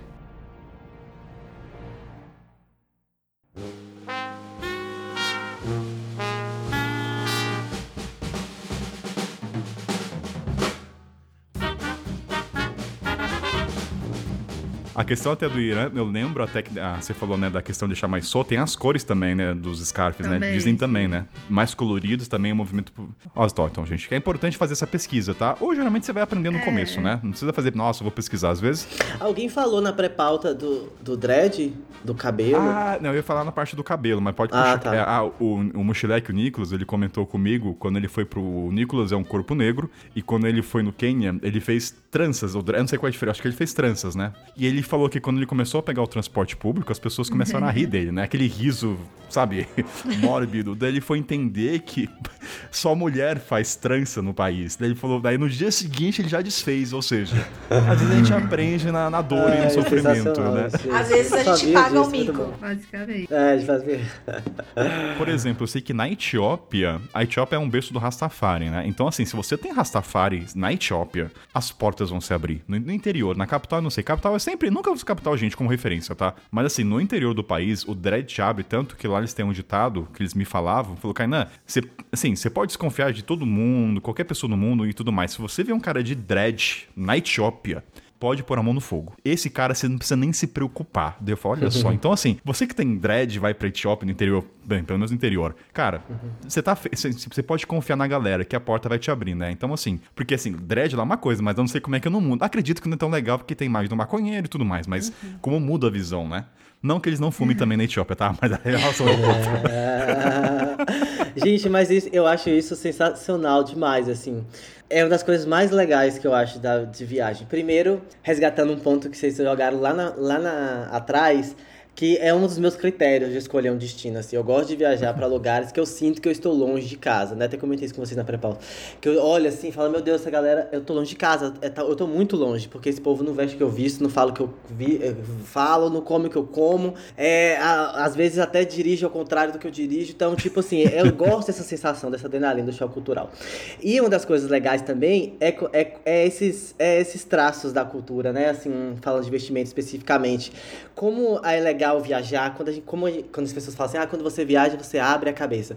É, é nisso, assim, que você vê que a sua verdade não é a única, a, a educação que você teve não é a exclusiva, não é a certa. Porque coisas que a gente considera aqui, que são tabus aqui, é super normal em outro país. Por exemplo, você falou aí do dreadlock, que, tipo, é marginalizado aqui ainda pra nossa cultura ocidental, em geral. Eu acho que não só no Brasil, que Sim. associa muito com o vagabundo, com, sei lá, o, o maconheiro e tal. E lá é o cara do bem. É, na Índia mesmo eu vejo sempre umas mulheres, né, tipo idosas, toda a idade, de, de criança a idosa, usando cropped, tipo a barriga de fora, usando pince, muito pince, muitos acessórios, brincos, tal, pulseiras. E aí isso é normal. E aqui, se uma senhorinha sair de barriga de fora, coitada, né, vai ser super julgada, assim. E aí tem umas coisas, assim, que é muito legal. Você fala assim, porra, que, que cabeça minha, né? Aí você vai expandindo, né, sua, sua mente, assim. Eu acho viajar muito mais. Eu compartilho muito isso, essa sensação de não estar, de não, de estar longe de casa e essa sensação de a minha verdade está sendo desafiada, tudo que eu sei está sendo desafiado. As minhas crenças, a minha, o que eu como no café da manhã, a cor da minha roupa, tá tudo sendo questionado. Eu gosto muito dessa sensação também. Compartilho isso. Essa coisa, por exemplo, de certo e errado, eu nunca vou esquecer mais de comida, que eu falei assim, era numa Malau, eles comiam arroz no café da manhã. Eu falei, não, arroz é almoço. Daí, a partir do momento que eu comecei a comer arroz, tudo é possível, gente. Tomar vinho no café da manhã também pode. Ou, Quem tipo, disse que vinho é, é só à noite? Almoçar sopa, né? A parte principal ser sopa é impossível, não. Sopa é É, noite. cara, você tomar. começa que pode, pode tomar café à noite, não vai dormir, mas tudo bem, tem cultura que toma café à noite. Assim, de comida, cara, esses dias eu tomei pela primeira vez café com açaí, eu nem sabia que existia café com açaí, gente. Meu Deus do céu, gente. Caraca. É uma- Isso é maravilhoso, Isso é uma bomba. Isso é uma bomba. É... Uma bomba, mas assim, a, a minha régua foi quebrada, entende? Sabe? De parâmetro do... E você dormindo depois? Ficou quantos dias sem dormir? Quantos dias você Eu e o Willy, pelo que eu sei nas conversas com ele, a gente toma muito café. Então, assim, a gente já tá, já. Na, a gente, por isso que a gente é imperativo, a gente fala rápido aqui, entendeu? Mas assim, eu não sofri efeito. Mas, tipo, Nate Shop é café com alho. Então, assim, você começa dessa coisa de vestimenta, não tem certo e errado. Às vezes, enfim, é muita coisa. Não julgue, Mas, ó, não julgue. Aí sabe uma coisa que eu quero falar, deixa eu já registrar nesse podcast aqui, aproveitando. É, uma informação que eu tenho, não quero ficar guardado pra mim, que eu aprendi, talvez vocês até saibam disso. É o cajal, tipo assim, eu vi muito é, naquela região lá, Índia, Paquistão, essas coisas, ah, muita criança usando cajal, as pessoas usando cajal, homens usam, cajal é aquele lápis preto no olho. E aí, tipo o Jack Sparrow, assim, sabe? Piratas do Caribe, aquele olhar assim, eu falei, caraca, que galera estilosa. Mas na verdade, eu vi que não, que eles usam isso pra proteger da areia. Tipo, em zonas de Que deserto. galera estilosa. É, em zonas de deserto eles usam isso. No Marrocos também, no Saara eu vi. E aí eles re- reafirmaram isso, que cajá é uma pedra, né? Extração mineral. E aí eles usam isso pra proteger a areia, do- os olhos da areia. Fica, meu Deus, que, que- que isso mudou minha vida. Espero que mude a de vocês também. Como pro- Mas como protege? Talvez barra, né? É, é a mesma função dos nossos cílios, talvez nossa Barra sobrancelha. e também a- a- o reflexo da luz solar. Talvez grude ali, né? Boa também. Porque eu sei, eu acho que ela não pode confirmar. Eu sei que assim, muita gente pergunta ah, por que, que os hijabs, as roupas muçulmanas, geralmente são brancas, né? Porque tem uma questão de calor, de absorver, de manter a temperatura. Eu não vou lembrar agora, mas tem o porquê dessas cores serem branco e preto. Não é porque não quer ser colorido, mas tem uma questão física, química, né? De absorver. O preto também acho que repele calor, alguma coisa assim. Não vou lembrar, mas tem um o porquê, preto gente. segura. O preto segura, né, o calor, e o branco repele. Mas as roupas islâmicas, por exemplo, são roupas históricas que existiam mesmo antes do profeta, né? As pessoas daquela região usavam as roupas assim, exatamente porque tem um mecanismo de você protege da incidência da luz solar, ao mesmo tempo que você deixa ventilar e, res- e o- a pele respirar. Então elas são infinitamente mais é, confortáveis no sentido do calor do que as roupas ocidentais, que você colocar uma calça, uma blusa, né? Ou mesmo você deixar o seu braço de fora, que tá ali torrando no sol, literalmente. E disso eu falo com propriedade, porque eu acabei de vir do, do Oriente Médio, pegando temperaturas de 45, 50 graus todos os dias. E realmente, quando tava de hijab, louco. nossa, melhora muito. Mesmo sendo preto, é, ajuda bastante nisso. Ô, mano, a piadinha, esses países não estavam em calamidade que nem É, Londres, pois não, é. né? Pois é. Não, o bom de lá é que tem, tem ar-condicionado em todo lugar, né? É só pro ouvinte que tá ouvindo esse episódio em 2026, Londres bateu o recorde de Nossa. calor, tá? Só pra ver que você tá Não, ouvindo dois anos. foi, se- foi segunda-feira passada e o pessoal cancelou a escola porque fez 40 graus. Falaram que não era pra pegar o metrô porque era muito calor dentro do metrô, que as pessoas iam morrer. Teve gente, Gente, que, que trabalhou de loucura, né? casa, uma galera pegou, foi tudo dispensada pra trabalhar de casa por causa do, do calor de 40 graus. Esses somos nós se bater um pouquinho abaixo do zero. Se É. ninguém sai de casa, ninguém pega metrô. Cancela casa, tudo. Congelados. Não, a gente vê os mano lá morrendo de calor com 40 graus e a gente, gente, mas 40, 40 só graus, isso. pelo amor de E a Deus. gente com 40 graus olhando a, a notícia, né? Tipo, meu Deus, por que, que as pessoas estão. Gente, como assim? As pessoas estão morrendo lá com 40 graus. Não, não, mas pera, não, eu não quero defender Londres, mas é que eles não têm estrutura, como nós não também temos para o frio, Claro, né? Sim, claro. E, e o costume, né? A gente já tá adaptado, né? Nosso corpo já, Sim. já se É, acostumou. aqui, assim, as, as janelas mal abrem, né? Porque não, não tem pra ventilar. Então, tipo, os ônibus têm as janelas pequeniníssimas e não tem ar-condicionado. Igual no ano, é igual do Brasil, que as janelas que são fechadas é porque tá com ar-condicionado dentro, né? Mas enfim, todo mundo sobreviveu. Essa calça pode ter sido de qualquer pessoa. Até parece que tem uma maldição. Voltando pra pauta aqui, que a gente tem esse alvará, uma coisa que eu lembrei, gente, não, não sei se... Ó, ser humano a gente aprende pela dor, certo? Eu, o Carnan, falo por mim, eu nunca aprendo pelo amor nessa vida, infelizmente. Talvez em reencarnação eu aprenda pelo esse método. Mas uma coisa que eu lembrei na pauta, que fui vendo foto, já ouviram falar nas moscas... tse- tse- Ah, não sei falar, é tse tse? Alguém já ouviu falar nesse tipo de mosca?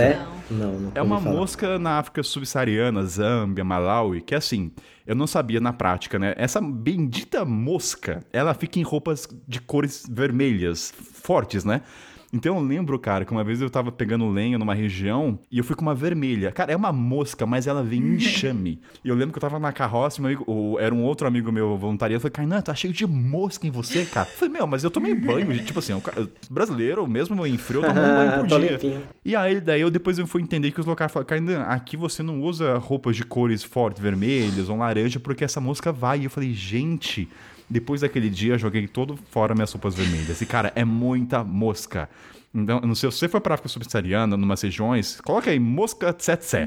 É, hor- tem, vou ver se tem vídeo, mas eu não sei se já passaram por isso. Faz sentido, né? Pernilongo até, né? Se você usa roupa preta, eu acho que ele meio que tende a não ir em você. Então tem umas coisas práticas aí, gente. Aliás, tem uma coisa, um ponto em comum dos viajantes, que a gente sempre escolhe, eu acho que cores terrenas, né? Eu acho que por uma razão meio que óbvia, que é passar desapercebido e ser o mais neutro possível. Que eu acho que assim, tanto que essa a galera que faz roupa, olha o jabá da curto dinâmico aqui, mas tem as cores verdes, vermelhas, porque eu acho que pra pra essa galera é público de trilha bike, né? Que é o contrário, tem que chamar atenção pra evitar acidente. Ah, o Willis se perdeu na montanha, cadê o ponto vermelho? Tá lá. Eu acho que tem essa disparidade, né? Eu acho que o viajante não escolhe essas roupas em, em contrapartida da galera de bike, meu, fluorescente, verde pera, verde uva na sua cara. Então acho que é.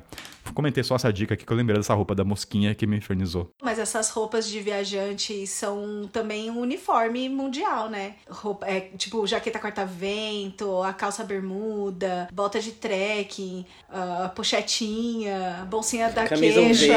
Não, pochete eu vou discordar. Eu vou fazer polêmica nesse programa. Eu discordo que pochete é coisa de mochileiro.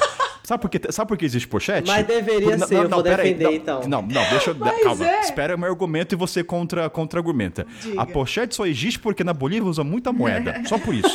Se não fosse Bolívia, não existiria pochete. Pode parar com isso. Você não vê. Cara, eu não Gente. conheço um. Não. Ó, Não, ó, gente, não, sério. É, Eu, eu, eu, eu também nunca fui contra a pochete, sabe? Eu sou. Eu defendo a pochete. É, então, nunca Aqui, fui ó. contra. Mas assim, não usava, ó lá, ó, a Aline, Bem tá peruana. O que me faz chorar, porque eu comprei uma pochete maravilhosa.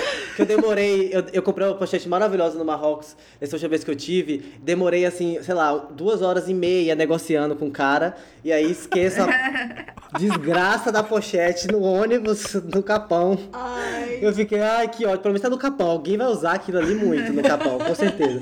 Mas assim, eu não usava pochete e eu, assim, eu, eu sou defendo a pochete hoje, que eu acho que é muito prático, velho. Tipo assim, é, o fato de estar aqui na frente e você pegar o celular, pegar o dinheiro, pegar o documento, tá aqui isso fácil, sabe? Você vai pra Tanto que as balada. mochilas. É, então. Tanto que as mochilas agora estão colocando uma, meio que uma pochete na barriqueira. Se vocês repararam, É. tá tendo bolsinho nas barriqueiras agora. Mas nunca será uma pochete. Aquilo é só um bolso. Pochete, meu amor. Pochete é minha vida. Uma estraga, eu já pego É. a outra. É, eu tenho que ter. É, virou, voltou à moda, né? É, é moda também. Tipo, É, mesmo então. fora do mundo dos viajantes, os jovens de hoje em dia estão Sim. usando direto. É. Os jovens, Os os, jovens, millennials estão usando. o ABC, sei Os lá. millennials estão usando. O programa é de cringe total, É. né? Não, é- esse mochileiro sem total, pauta é. tá faltando gente jovem. Eu tenho uma preguiça a gente chamar gente jovem, ser bem sincero, viu? Bate as ideias. Ué, então tá fazendo o quê aqui? Eu sou jovem. Não te julgo, não te julgo. Mas, ó, uma questão da. Essa calça bolso, assim, ela condena qualquer gente. Assim, quando você usa essa calça bermuda que tem bolso em zíper, ela fala na tua cara que você é turista. Eu assumo, gente. É, Eu já falei isso na pré-pauta. Eu não Trilheiro, saio sem né? bermuda, calça sem zíper. Por uma questão mesmo de furto. Tem países que tem furto, é constante. Então, eu andar sem essa bermuda com zíper, eu fico muito vulnerável. Eu, me sinto muito seguro. Não de vida, eu falo de roubar celular. Ah, ter sou- zíper no bolso da bermuda. Cara, eu não saio sem uma bermuda com zíper. Não saio. Todas as, e a maioria dessas bermudas, ela é designada já para um público out, outdoor, né? Trilha. E elas geralmente não são baratas. Porque, assim, se você vai num, sei lá, qual, qual Renner ou qualquer coisa, dificilmente você vai ter essas bermudas com zíper. Então, porque assim, pro cara querer abrir o seu zíper, é um movimento a mais, que faz muita diferença se o cara quiser te furtar, né? Mas assim, é um momento que eu, eu assumo a cara de turista. Mas é isso, é pela comodidade, pela praticidade, e hoje eu coloco a carteira, né? E da Então- própria viagem em si. Você vai fazer uma trilha, é muito melhor você estar com uma roupa dessa. A jaqueta corta-vento, inclusive para quem vai viajar pela região do altiplano, comprar as, as blusinhas de lã, beleza. Só que você tem que ter uma corta-vento, porque senão você vai morrer de frio. Então, são roupinhas de viajante que, cara, e a gente se identifica. Mas eu gosto, porque às vezes você tá sozinho no rolê e você consegue identificar. Eu identifico até de, da nacionalidade da pessoa, dependendo da marca da roupa. Se a roupa é queixo, verdade. ou ela é francesa ou ela é brasileira. Pelo menos aqui na, na América do Sul, se a, a, a mochila, a roupa da pessoa é quechua, ou ela é da França ou ela é do Brasil. Não, não Aline, tem por que, que você, não tá traba- você não tá trabalhando em marketing dessas empresas? O que você tá A fazendo aí, Decathlon não me nota. Eles não me notam. Nossa, Olha o patrocínio da. Decathlon, aí sim, mas é metade das muito minhas roupas são de lá. Não. Não, eu uso tudo da Queixo. Já me perguntaram se era patrocinar. Eu falei assim: olha, eu queria, mas eu tenho que Poderia, pagar mas- porque a Ó, Decathlon ó a não me garota propaganda. Garota propaganda da queixa, a gente tá deixando a Aline passar desapercebido. Alô? Eles estão Queixo. perdendo uma oportunidade de ouro. Não, mas é muito real, isso dá pra identificar mesmo. Assim, às vezes a gente faz muita trilha, às vezes quando você vê a bota assim da pessoa, você sabe se ela é italiana, se ela é alemão, se ela é russo, pelo, pela, pelo modelo da bota, assim, é muito real isso. Isso é uma, uma coisa que russo mesmo, é, fazendo muita trilha lá na Geórgia, eu vi que os russos têm uma parada, não sei se vocês já viram isso, que eles têm uma. É como se fosse uma cadeirinha, assim, tipo, como se fosse um papelão que, que ele coloca na bunda. Já viram Ah, isso? Já vi, já. Que é pra, pra você sentar no chão. Eles andavam com aquilo, ficavam, por que que... Mas eles já andam com isso na Bunda bunda? quadrada. Já. Gente, Tipo pelo assim, amor de Deus. um elástico assim? assim. E aí eles já. É pra sentar e não sujar a bunda. Falei, pô, você tá aqui no mato, o que que Eu sujo a bunda, eu, vou ficar, eu acho mais feio você andar com um papelão grudado na bunda É, que pra bunda falar assim, ah, fazer esquibunda, né? Pra descer assim, esquibunda. Aí eu, tudo bem, ok, válido, mas pra sujar. A Aline falou que ela reconhece o mochileiro pela vestimenta. Gente, a gente não tá estereotipando, tá? Isso aqui é uma conversa antes que o ouvinte me xingue, mas uma- eu sou bom em analisar uma coisa. Lógico que a gente tá estereotipando, Kainan. É A exatamente gente tá que a gente tá estereotipando, sim. Não, a gente não, a gente, a, a gente não tá estereotipando, a gente tá fazendo análise. É diferente. São as nossas análises. Olha, tem Vamos fazer a diferenciação. Então, a gente não está estereotipando porque o estereótipo é uma opinião baseado na opinião, nas vozes da cabeça. A gente está generalizando porque a generalização é baseada em fatos e uma pesquisa empírica. veio com dados e fatos. É, a gente tá trazendo dados aqui, ó. Ah, 90% é, dos viajantes. Essa calça pode ter sido de qualquer pessoa. Até parece que tem uma maldição. Ó, uma dúvida que eu tenho pra vocês é o seguinte. Aqui a gente viaja a curto prazo, a longo prazo.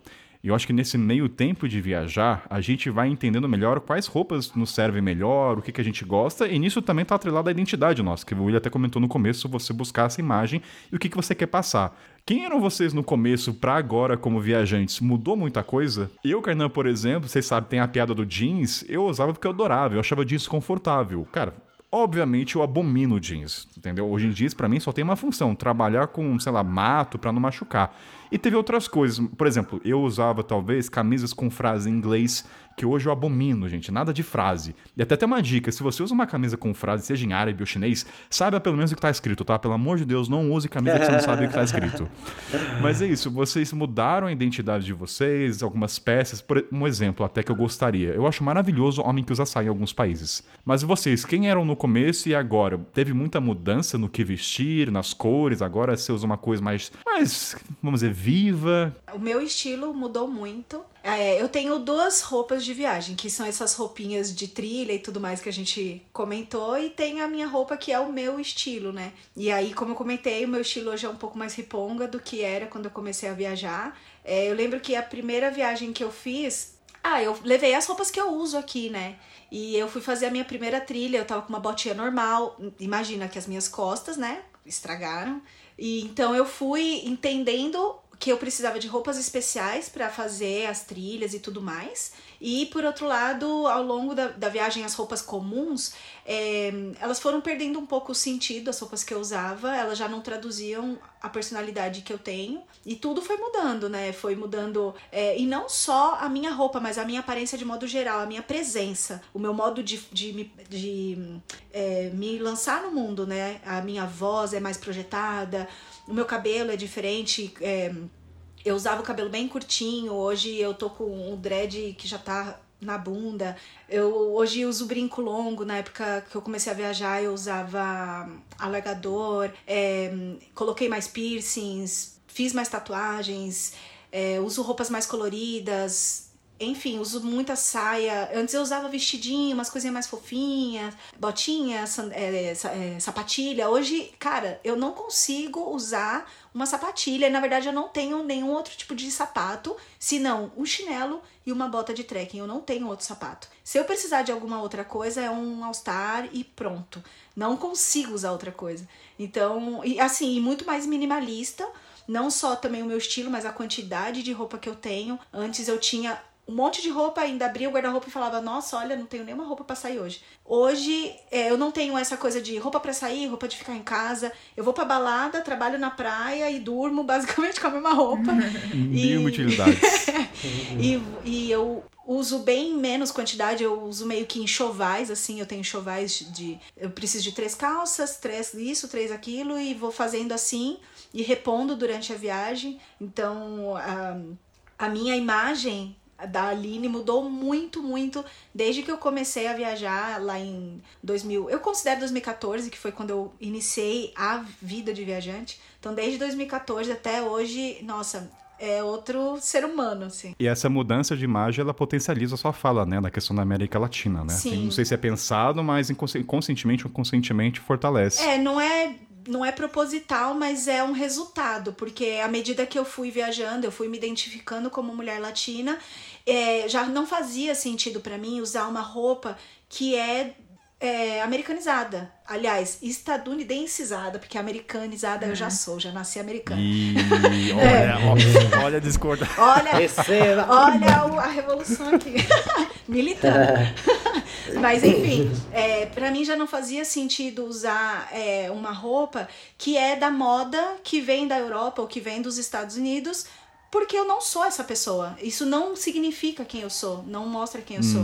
Então, o fato de eu, de eu ir cada vez me identificando mais como mulher latina, é, eu fui sentindo essa necessidade de incrementar isso. Então, por exemplo, hoje eu uso brincos de penas que eu nunca usaria. A Aline de uma década atrás não imaginaria, não combinava em nada com as roupas que eu usava. Porque eu usava uma roupa que tá na moda na Europa, é a última moda em Paris. E o que, que tem a ver uma pena de uma comunidade indígena de Ubatuba? Não tem nada a ver. Então, hoje, é- é, esses elementos, esses acessórios indígenas ou, enfim, mais originários da nossa cultura latina já encaixam mu- muito mais no meu, no meu estilo, na minha maneira de me vestir. Eu era. Minha história é parecida com a, com a da Aline também. Antes também. Eu tinha um monte de roupa, abri o guarda-roupa, não tenho nada pra vestir. Hoje eu ainda abro o guarda-roupa e eu ainda penso que não tenho nada pra vestir, mas é porque eu não tenho mesmo, então tá tudo certo. eu tenho cinco camisetas e é isso aí. E aí, bom, esses dias mesmo eu fui num lugar que era mais arrumadinho, eu pensei, putz. Sabe aquelas roupas tudo esparrapadas? Mas tudo bem, vai do jeito que tá mesmo. Mas a minha primeira viagem com a Sullivan, que, que é meu mochilão, de 60 litros, eu tinha. Eu levei, levei chapinha e levei três cores de esmalte. Juro, em 2015. Olha, Olha. Olha, Depois- passado sendo Pouca- revelado. pou- durou pouquíssimas semanas. Já, já no caminho, mas. Te Depois juro. das minhas calças jeans, eu tô aliviado agora com a chapinha da Ana. Agora eu me sinto mais, posso relaxar. Não, eu tô mais chocada é com esmalte. É, pô. Que eu tinha um cabelão enorme. É, É. e meu cabelo nem é. Nem Alguém é do Couchsurf ficou muito feliz que ganhou o esmalte É. e, e pra chapinha. E a minha primeira, primeira viagem mesmo, eu voltei pro Brasil é, em 2011. Eu voltei pro Brasil com duas ou três balas de 32 quilos. Pra vocês terem ideia do consumismo. Ô, Por isso que eu falo, é é progressivo, tá ligado? É, as, as pessoas acham que assim, elas veem, por exemplo, nós hoje, que já somos viajantes e mochileiros, que do nada a gente viajou com uma mochila de 30 litros, do nada a gente se meteu lá no meio do Irã, do nada. Não, gente, é todo um processo progressivo, né? Eu adoro esse programa porque o ouvinte, ele ouve duas horas, até mais, e sabe o começo de cada um, né? É. Então, assim, é legal saber que Carnan começou com. Levei seis calçadinhos com três malas e, meu, não sabia nada, fui aprendendo na dor. A Ana levou chapinha. Assim, é ridi- não ridículo, né? Mas é doido pensar que você. E assim vai, a gente vai melhorando e, assim, não olha o estado final, vê onde a gente- E é que a gente. Ah, o ser humano não vê o começo da jornada de cada um, né? Isso é fato. Sim, sim, então, é eu ouvi isso. essas histórias, como cada um começou. E... Mas parabéns pelos esmaltes, tá, Ana? É, É, eu- pelos esmaltes que eu não, não tenho, mas nem, nossa, eu nem lembro quando foi. Eu, agora e eu Ana, tava você no- pinta a unha hoje? Não, cara, eu tava no Iêmen faz dois, três meses, em Socotra, numa ilha do Iêmen, e as crianças queriam pintar minha unha. Eu falei, tá bom, então, vai, pinta. Cara, a hora que eu vi, assim, foi tão estranho. E eu fiquei uns cinco dias que eu Quem olhava é pra você? mão, assim, eu estranhava. Eu pensei, Mas como que as pessoas pintam a unha? Mas eu pintava, fazia Cara, desenho, fazia Desde a porra 2014 toda. eu não pinto. É, você vê. E outra coisa também que eu não faço mais, que eu lembro no começo, que a gente, eu usava só calça jeans, né? Só tinha calça jeans. Aí o que, que eu pensava na minha cabeça? Não, legging, legging é super confortável. Eu, quando eu quero ficar confortável, eu uso legging. Fazer viagem de ônibus, eu uso legging. Aí quando você é introduzida, pras, é, apresentada pras, pras é, calças largas, né? Pras calças de algodão, tudo larga. Legging é tipo a nova calça jeans, tá ligado? Você não quer, não quer ficar com legging grudada A vácuo, ali. né? Você tá preso. Nossa, não. Então, é isso, basicamente. Mas é, é, é isso mesmo, né? Tipo assim, a, a coisa da. a- porque na, na, na prática, no mochilão, você. Aquele. O acúmulo se, transforma em peso, né? Então, tipo assim, realmente a gente aprende, igual o Kainan fala, a gente aprende na dor. Então, em casa é fácil você olhar e falar assim, pô, tem muita coisa. Ou então aquela, aquele pensamento que todo mundo tem, tipo, ah, eu tenho esse tanto de roupa, mas eu sempre acabo usando a mesma. Só que na estrada você vai se livrar do que você não usa, porque você não quer carregar aquilo. Tipo assim, é, muito, é peso nas suas costas. Então, tipo assim, aí, aí na prática, não é porque assim, ah, transcedi, evoluí. Não, é porque realmente eu não, que, não queria levar aquele peso. Eu até, eu até queria ter aquelas camisetas lá, mas assim, não dá pra levar. Aí você fica só com o que você usa. E às vezes o peso é muito mais da consciência. Às vezes é 200 gramas, mas é mais pesa você saber que você não tá usando e tá lá, cara, que porcaria. Sim. É, e assim, quanto mais coisa você tem, mais, to- mais coisa você vai mandar lavar. Lavar roupa viajando não é barato. Então é mais fácil você, né, concentrar as suas coisas realmente num pouquinho. Você perde muita coisa quando você tem muita coisa. Nossa, você vai jogando uma camisa pra lá, daqui a pouco você não tem mais. Então é melhor você andar com, com pouquinha coisa. Eu não sei se aconteceu com vocês quando vocês voltaram de viagem, mas eu fiquei chocado quanto de roupa eu tinha no guarda-roupa. Sim. Ai, Eu tô é tão acostumado com quatro ou cinco. Quando eu leio, eu falei, nossa, Kainan, você tá casado? Você não tá sabendo? Como é que é? Você deixou meu esposo aqui? Cara, tanta roupa que eu falei, gente, eu tinha uma roupa. Se, se eu quisesse usar uma por dia durante um mês, eu tinha, eu acho. E agora eu, tinha tenho. muita. Eu tinha 60 vestidos. Que isso? 60. Ô, Sério. cara. Eu já tive 26 pares de All-Star. Ah, não, Ao mesmo que tempo. Aham, ao mesmo Revelações, tempo. revelações nesse Cara. programa. Para, Sério? para, para, para. Ó, Olha, Sério? Ele Como achou que a assim, Era muito muito embora. A gente julgando o esmalte de Ana, as bandanas de Você, Kainan. você ouvinte que segue a Sul-Americana, tem ela como referência. Não, não, ah, Eu tô imaginando as seguidoras da Aline. Não, a Aline é referência, a América Latina. Agora vou ver esse programa. Que isso? Caiu Paraguabá. Esse programa, esse programa, ele revela a verdadeira identidade de quem somos. Aqui não tem hipocrisia. Por isso que o ouvinte tem que assistir até o final, entendeu? É porque é no final que a gente conhece, é no final que a gente conhece a Porque pessoa. ninguém consegue forjar o que não é em duas horas de conversa, gente. É, as, as máscaras vão caindo, as máscaras vão caindo. Não, mas não, mas eu conto a verdade. Eu tenho um curso que tá na, na Woodpeckers é grátis sobre minimalismo e, na- e nele eu conto que eu tive 26 pares de All-Star ao mesmo Mano. tempo. Não foi ao longo da minha vida, não. Ao mesmo tempo. De todas as cores e estampas. Tinha de salto, sem salto, tudo. Curiosidade, você foi emo? Eu não fui emo. Eu, eu fui clubber. Eu fui clubber, porque eu sou de uma geração anterior. Eu, eu fui clubber.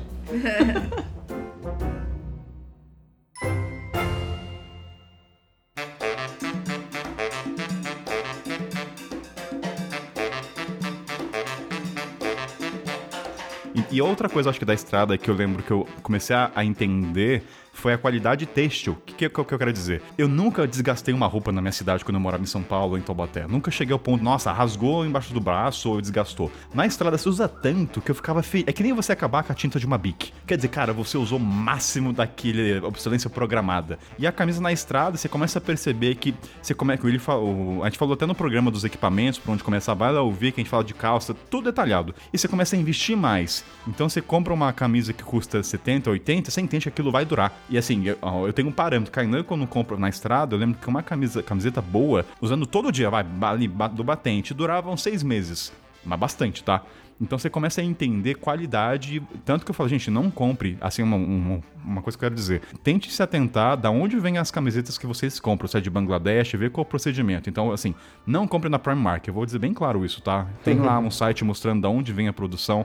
Enfim. Que eu tenho roupa da Primark, eu tenho roupa da Shein, mas é tudo comprado de segunda mão. tudo do brechó. Então é tipo, é o ciclo Não, que já tá foi certo, não. quebrado, não. criou a demanda, mas a roupa já existe. Porque hoje Sim. você entra nos brechós, pelo menos aqui na Europa, cara, é só Primark e Shein. Porque as pessoas compram as roupas, as roupas nesses lugares e simplesmente elas não refletem se elas vão querer. E aí depois, obviamente, passam pra frente, porque a pessoa não queria realmente aquela roupa, é só aquele consumismo, né? E aí aqui aí eles vendem, tipo, bom, cara, se nos- nas lojas já é barato, imagina no brechó, né? Então, tenho sim, mas enfim. Dessa questão, então, linkado com segunda mão e a durabilidade, eu acho que na viagem, eu não sei como é que no continente europeu, na América Latina. Continente africano, são poucas as capitais, hum, vamos dizer, países que têm lojas lá, né? Então, geralmente vem muita coisa importada e quase, quase tudo segunda mão. E aí você entende que tem mercado de segunda mão, terceira mão, quarta mão. E como é que foi pra vocês? Tem cenário de segunda mão? Como é que é? A maioria das vezes você compra. A Ana falou que na Europa. Acho que na Europa tem muito esse cenário, né, Ana? Se você quiser procurar, você encontra. Na Europa, acho que como um todo, né? Tem muito, e uma coisa que não cansa aqui na Europa, que é diferente do, do continente africano, é que os brechós são muito organizados. Então você entra no brechó, já é tipo separado por tamanho, ou às vezes, ah, vestido de um lado, calça pro outro. Então, porque eu sou uma pessoa que hoje em dia eu detesto comprar coisas. Tipo, o que eu posso eu compro online, só roupa que realmente eu dou preferência de comprar segunda mão. E aí eu vou na loja, cara, eu tenho que, tenho que ficar escolhendo, assim, de ter aquele monte de opção. Então, aqui, pelo menos no brechó, primeiro, é organizado e eu acho que tem menos opções do que você entrar numa loja normal, tipo Renner, C&A, que você tem aquela loja gigante. É aí que eu me sinto bem sobrecarregada, sabe? De, de escolher. Mas aqui os brechós são, são bem organizados e tem bastante. Principalmente aqui no Reino Unido, porque as ONGs, elas abrem os brechós. Então, você doa as roupas para as ONGs, ONGs variadas, não só roupa ONGs de, de caridade. E elas vendem essas roupas como uma forma de financiar o trabalho delas. Então, é um esquema, na verdade, bastante interessante, bastante legal. Que tá nas, já vi algumas iniciativas do tipo no Brasil, mas é basicamente isso. E aí elas deixam tudo organizadi, organizadinho e tal. É, no meu caso, é, usar roupa de segunda mão é uma realidade desde que eu sou criança. É, a gente faz até uma piada que é do Caco Antibes. Lembra do. Ai, como que era o nome da, do, da série do Caco Antibes, gente? Sai de baixo. baixo, é. E aí tem uma frase do Caco Antibes que a gente usa de meme aqui na minha família, que ele disse que o pobre não troca de roupa, é a roupa que troca de pobre. e aí na minha família, a gente sempre Muito bom. recebeu a roupa dos primos mais velhos. Então, roupa de segunda mão, pra mim, sempre foi uma coisa normal. Eu nunca vi como uma, como uma coisa esquisita e tal. E aí, na viagem, fazer isso não foi nenhuma surpresa. Mas foi uma surpresa assim, porque, óbvio, depois que a gente cresce, começa a trabalhar, a gente prefere escolher as nossas roupas do que ficar ganhando dos primos, que nem tem nada a ver com o nosso estilo, né? Mas na viagem, não tem muita opção, porque você tá com a grana curta, rasgou aquela brusinha que você usou mil dias seguido. Aí você precisa de uma nova. Daí você, é, tipo, na, na América do Sul é muito comum. é, não tem tanto brechó, mas tem muitas feiras de roupa usada. E eles chamam de feira da- das pulgas, porque é de, de maneira pejorativa mesmo, falando que as roupas já tem pulga. Então Nossa, você. É, feira das pulgas. Então você vai nessas feiras, tem uma muito grande é, na Bolívia, em El Alto, perto de La Paz. E, cara, eu comprei roupas muito baratas, roupa de viajante, inclusive, tipo, é, jaqueta impermeável e tal, que a gente já comentou aqui, a 50 reais. E de marca boa, que por, por- provavelmente é de algum gringo, ou não sei de onde eles tiraram. Mas roupa de segunda mão, tanto roupa comum do dia a dia, quanto roupa especial para viagem. Então eu acabei pegando esse costume não só de comprar em brechó, como de trocar com outros viajantes que tenham um corpo parecido com o meu. Eu dou um shortinho pra menina, ela me dá uma calça, porque ela tá indo pro calor e eu tô indo pro frio. Isso é, acabou sendo bastante comum comigo. Nunca ouvi falar esse escambo de roupa. Sério? Nossa, pra mim, comigo foi muito comum. Eu lembro que eu tava em Cusco e tinha uma menina chegando, uma argentina, ela tava chegando e eu já tava pra sair de Cusco e eu ia pro litoral, eu ia pra Mâncora. E ela tinha roupa, porque ela veio do, de Montanhita, ali do Equador e tal. Então ela tinha roupa de calor e eu tinha roupa de frio. E aí eu dei uma fleece pra ela, é, calça, touca. Eu deixei umas paradas pra ela e ela me deu blusinha, me deu shorts. A gente fez uma vestido. Que massa. A gente fez uma troca. Interessante esse cenário, não sabia, então fica aí de É joga real. no classificados. E, e eu, eu também, minha relação com ro- roupa de segunda mão é bem tranquila também. Minha relação com roupa é bem tranquila em geral, sabia? Porque assim, eu acho que ainda existe muito, assim, não sei, posso, eu posso estar viajando, mas eu acho que tipo, na, na cabeça do, do mochileiro, viajante, sei lá, essa galera mais evoluída, entre aspas, né? É, roupa é uma parada muito ligada ao consumismo, ao capitalismo, à vaidade e tal. E pra mim nunca foi muito isso. Assim, minha relação com roupa é muito saudável, assim. Porque minha família, em geral, sempre teve essa relação normal com a roupa. Por exemplo, minha avó era costureira. E aí ela, ela tinha uma marca, ela chegou a. Não era dela a marca, mas ela reformava uma marca de camisas. Camisa de botão. Eu não sei. Na Bahia chama camisa, mas tem gente que chama de blusa, não sei. Camisa de botão assim, social, camisa social. E aí ela reformava isso tal, então eu sempre convivi muito com ela fazendo camisas. E aí ela, e aí sobrava um tecido, ela fazia uma outra roupa daquele tecido. Aí depois o meu tio teve loja de roupa masculina, que era uma parada assim, na minha cidade pelo menos, era, na minha, que eu era criança, era uma parada, né, tipo, oh, uma, roupa, uma loja só de roupa masculina homem não compra roupa tal. Então, essa relação de roupa, principalmente homem versus roupa, né? Porque também é uma coisa muito a vaidade sempre atrelada muito à mulher, que a mulher é consumista, a mulher que gosta de sair pra comprar tal. O homem não pode falar dessas coisas. Então eu nunca tive muito isso assim. A minha relação com roupa sempre foi normal assim. É, minha família nu- nunca foi vaidosa, mas sempre foi muito ligada nisso por falta de estar in- inserida nesse meio. E aí também eu, eu sou irmão mais velho, graças a Deus. Então assim, a roupa de segunda mão era do meu irmão, meu irmão que se lascava. Mas assim, de certa forma eu via que ele usava, né? Que era possível usar a segunda mão. E na minha cidade pequena também sempre tem bazar de igreja, essas coisas. Então era sempre normal essa negócio. E, e, e a, a coisa da, da reconstrução da roupa também foi muito normal pra mim. Tanto que eu, quando vejo uma peça, por exemplo, aí tinha uma camisa ou uma roupa que era minha. Eu tenho uma irmã mais nova, a caçula é irmã, né? so- Somos três. A minha caçula é é irmã. Às vezes minha mãe pegava uma roupa que era minha dava uma transformada ali e era roupa nova pra ela. Então, essa relação de roupa até mesmo de, de sem gênero, talvez digamos assim, era natural pra mim. Tipo, é normal um- um- uma menina usar uma roupa que é de homem, eu usar com meu irmão do meio que se lasca. O irmão do meio sempre se lasca. É sempre normal, é sempre normal. Então, tipo assim, tingir a roupa e tal. Tanto que eu sempre vejo, as- a- hoje em dia, eu tenho essa- visão, quando a gente falou no começo, né, da coisa de você pegar referências dos lugares que você tá. Não necessariamente é, o, aquela, eu, eu vejo uma, eu quero usar uma calça. É, eu, eu vejo uma calça, quero usar a calça. Às vezes aconteceu na Índia, tinha um tapete incrível na, na região do Rajastão. Caraca, os tapetes eram muito, muito bonitos, muito bonitos, de patchwork, assim. E aí que eles fazem, né, um trabalho manual. E aí eu falei, eu quero uma calça e uma jaqueta desse tapete, velho. aí eu fui lá e eu, era muito barato ter esse coisa da Índia, também, muito barato, né? Um, ia custar uma fortuna no Brasil um tapete daquele, sei lá, 5 mil, 10 mil reais. Lá eu comprei, não sei por quanto, 50, 80, um tapete que deu pra fazer um monte de coisa. Então eu, eu falei pro cara, velho, eu quero uma calça com esse tapete. O, o, o indiano olha pra mim, é, você realmente não é indiano. E aí eu quero uma jaqueta. E eu fiz uma jaqueta e eu uso. E aí, lógico, eu não uso a jaqueta com a calça, mas às vezes eu tô lá de, de short ou de calça jeans, né? Às vezes eu tenho. Eu tinha, hoje não tenho mais não, mas uma calça jeans, uma camisa branca. Jeans. Jogo a jaqueta, pá, de boa, assim. Uso a calça lá com o camisão que eu comprei no brechó. Então minha relação é muito assim com a moda e que, e com a. Moda não, né? Com a roupa, é muito assim, tranquila. Tanto que também, por exemplo, casei, né? Sou um cara casado. E aí viajei, tava viajando com Sara, minha esposa. É assim, sou magrelo, né? Então, e ela também. E aí a gente usa, a gente tinha, a gente dividia a mesma mala. A gente tinha do- dois, a gente só- temos dois mochilões, tínhamos, né? Dois, hoje, é, quando estava pra fora, um ano e meio. Aí estava, tinha dois mochilões. Um carregava só equipamento, tipo de camping, barraca, é, panela, não sei o que, tal, tal, tal.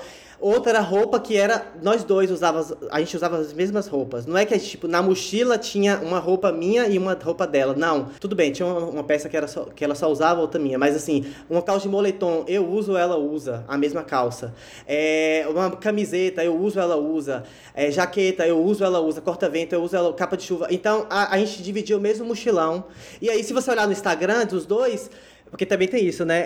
É, o Instagram é por temporada. né? Se você sabe onde eu tô, baseado nas roupas que eu tô usando, entendeu? Temporada X, a Willy tá usando aqui. Se você usar, se você reparar bem, ninguém nunca reparou. Ninguém, acho que ninguém nunca percebeu isso, que eu nunca recebi essas perguntas. Mas Sara tá usando as mesmas roupas que eu, só que ela usa do jeito dela, eu uso do meu, entendeu? Meta de vida, chegar no nível de casamento de Willy e olha trocar Exatamente roupa. o que eu pensei. Meta de Olha, relacionamento.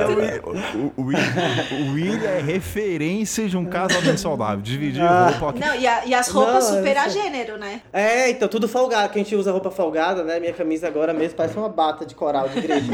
Mas é porque aí, aí dá pros dois usar. E os dois são super estilosos. Você ouvinte, ah, meu amor, divide escova de dente, gente. Olha pro ele pra Sarah, divide roupa, pelo amor de Deus, gente. Isso aí é. Escova de dente não divide assim. não, escova de dente não divide não. Dá- tem espaço pra É, levar. tem espaço pra levar duas, tranquilamente. Eu acho que uma coisa legal também de falar, que nem, por exemplo, em paralelo com o mercado de pulgas, não sei se tem um nome no continente ou outros lugares, mas eu gosto muito de ir pra esses lugares, assim, pela questão, eu tenho esse privilégio de poder escolher a sopa de segunda mão se quisesse, mas é a história por trás. Eu vou dar um exemplo no Malawi, que lá chegam fardos da Nigéria, que são doações, isso é normal, tá, gente? Só pra, pra garantir, ah, Kainan, mas a doação tá vendendo. Gera economia, Sim, gente. é. Aquelas sopas geram fluxo de dinheiro, então tem até documentário sobre isso, vou tentar encontrar o link. O que, que era legal, né? Primeiro é que assim, é, geralmente é ao chão, pano, é, ao- é tipo cartas do Gugu, você tem que cavocar, cara, não tem tamanho. Eu gosto dessa parte. E é legal a interação com a mulher, né? Ela vai te ajudando a encontrar o que, que você quer. E eu lembro que era legal porque quando era assim, chegava um caminhão, cada mulher já comprava o fardo, já tinha. E o momento de abrir aquele pacote era muito legal porque tinha, sabe o olheiro pra fu- jogador de futebol? Tinha os olheiros de roupas, que eles já sabem olhar e falar, pá, esse aqui eu sei que é boa. Isso aqui é bom, né?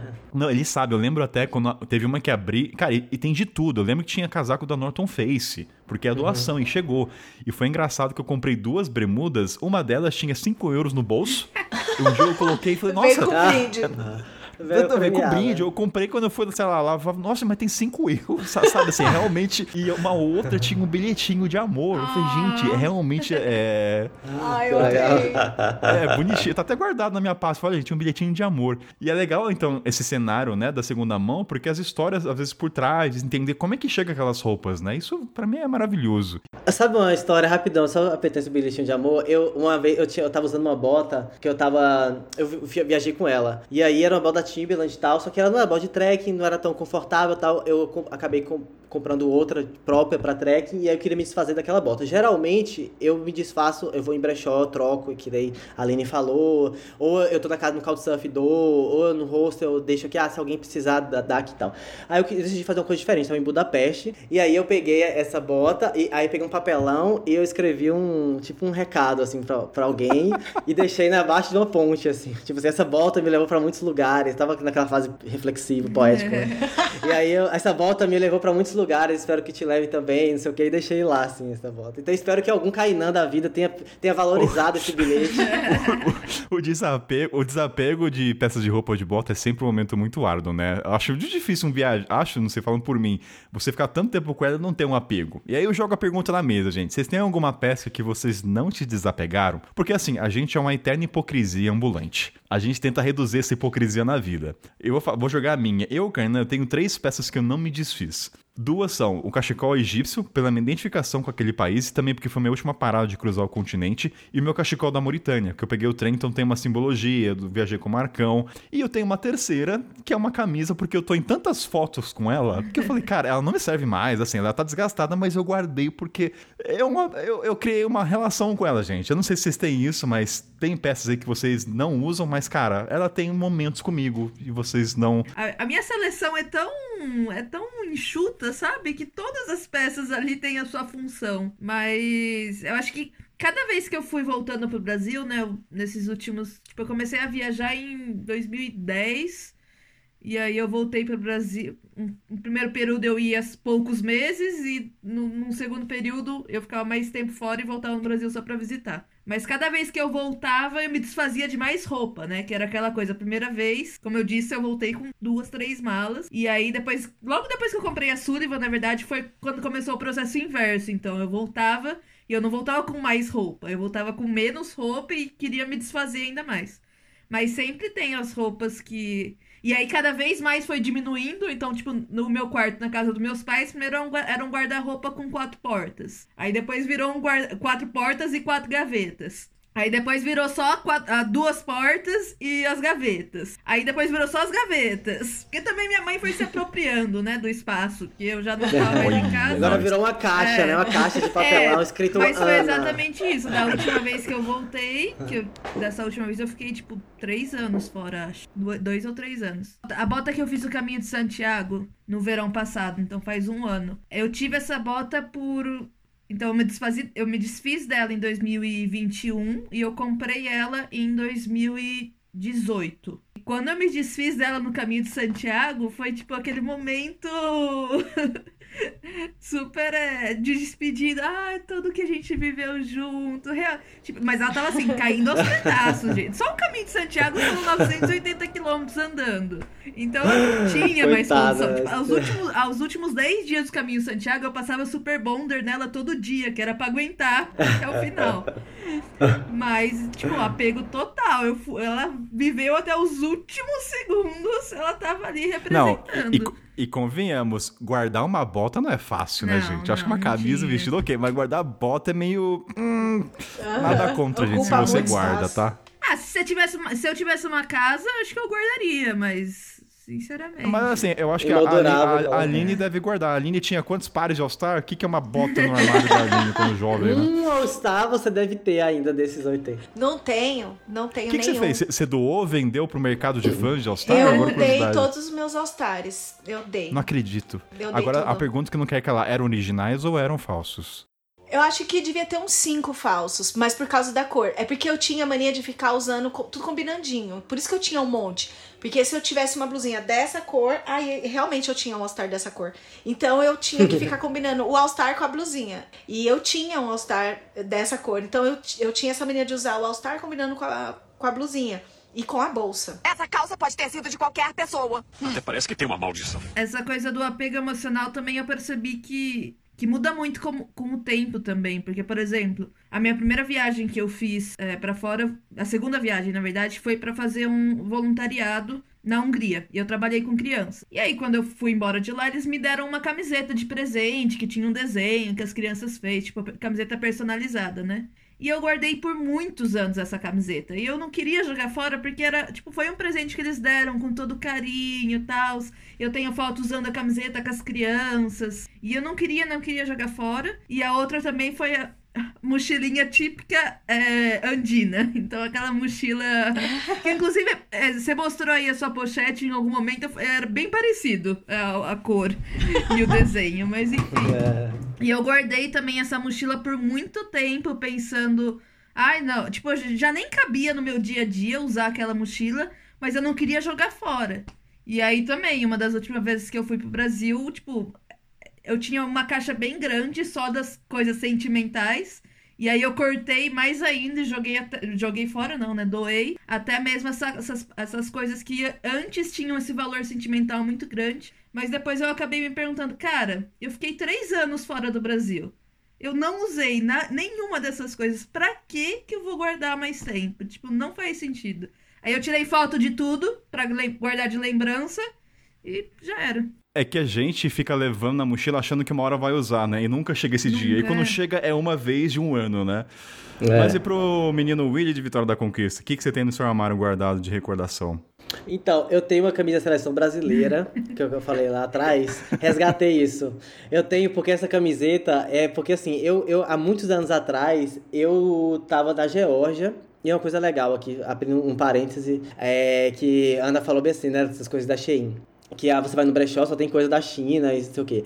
É uma, é uma realidade mesmo, porque a Geórgia é um dos lugares que eu já mais, mais vi brechó na vida, assim, na- nos países, nos lugares que eu já passei. Tem muito, é uma cultura de segunda mão muito grande, assim. Toda garagem tem uma lojinha de segunda mão. E a primeira vez que eu fui, lá atrás, 2017, e aí dessa vez que eu fui agora ano passado, é, com- dá pra ver a diferença, assim. Quando você entrava no brechó antes, era uns, era, era assim, tinha uns achados muito bons, assim, umas coisas muita qualidade. Você achava casaco da The North Face, por exemplo, como você falou, umas coisas muito legais, assim, umas peças bem legais. E hoje em dia você só vê aquelas roupas mais genéricas mesmo, mais descartáveis. Enfim, Quali- fechando parênteses. É, e aí eu tava na Geórgia, eu tava andando na rua, num desses brechós, aí na, na, eu não viajei com a camisa da seleção brasileira, eu sempre gosto de viajar com uma, pra, porque eu atravesso muita fronteira terrestre, eu acho que é super. abre portas, assim, você se identificar com brasileiro, a camisa da seleção brasileira é quase um. sei lá, é, é, é tipo, é o símbolo. E aí é, tinha uma camisa de Ronaldo, inclusive. É, pendurada na, na, na, assim, do lado de fora, exposta, assim ao vento. E era original a camisa, tipo assim, dava pra ver que era original a camisa. E aí eu passei por aquilo e eu falei assim, calma, eu não, eu não posso me, me empolgar muito, porque você vai negociar essa camisa agora. Não, não demonstre felicidade. Demonstre desgosto. É, não demonstre, não demonstre empolgação. E aí eu comecei a olhar, ah, isso aqui, isso aqui, ah, e essa camisa amarela aqui, tá, quanto? Isso aqui é do Brasil, né? É do Brasil.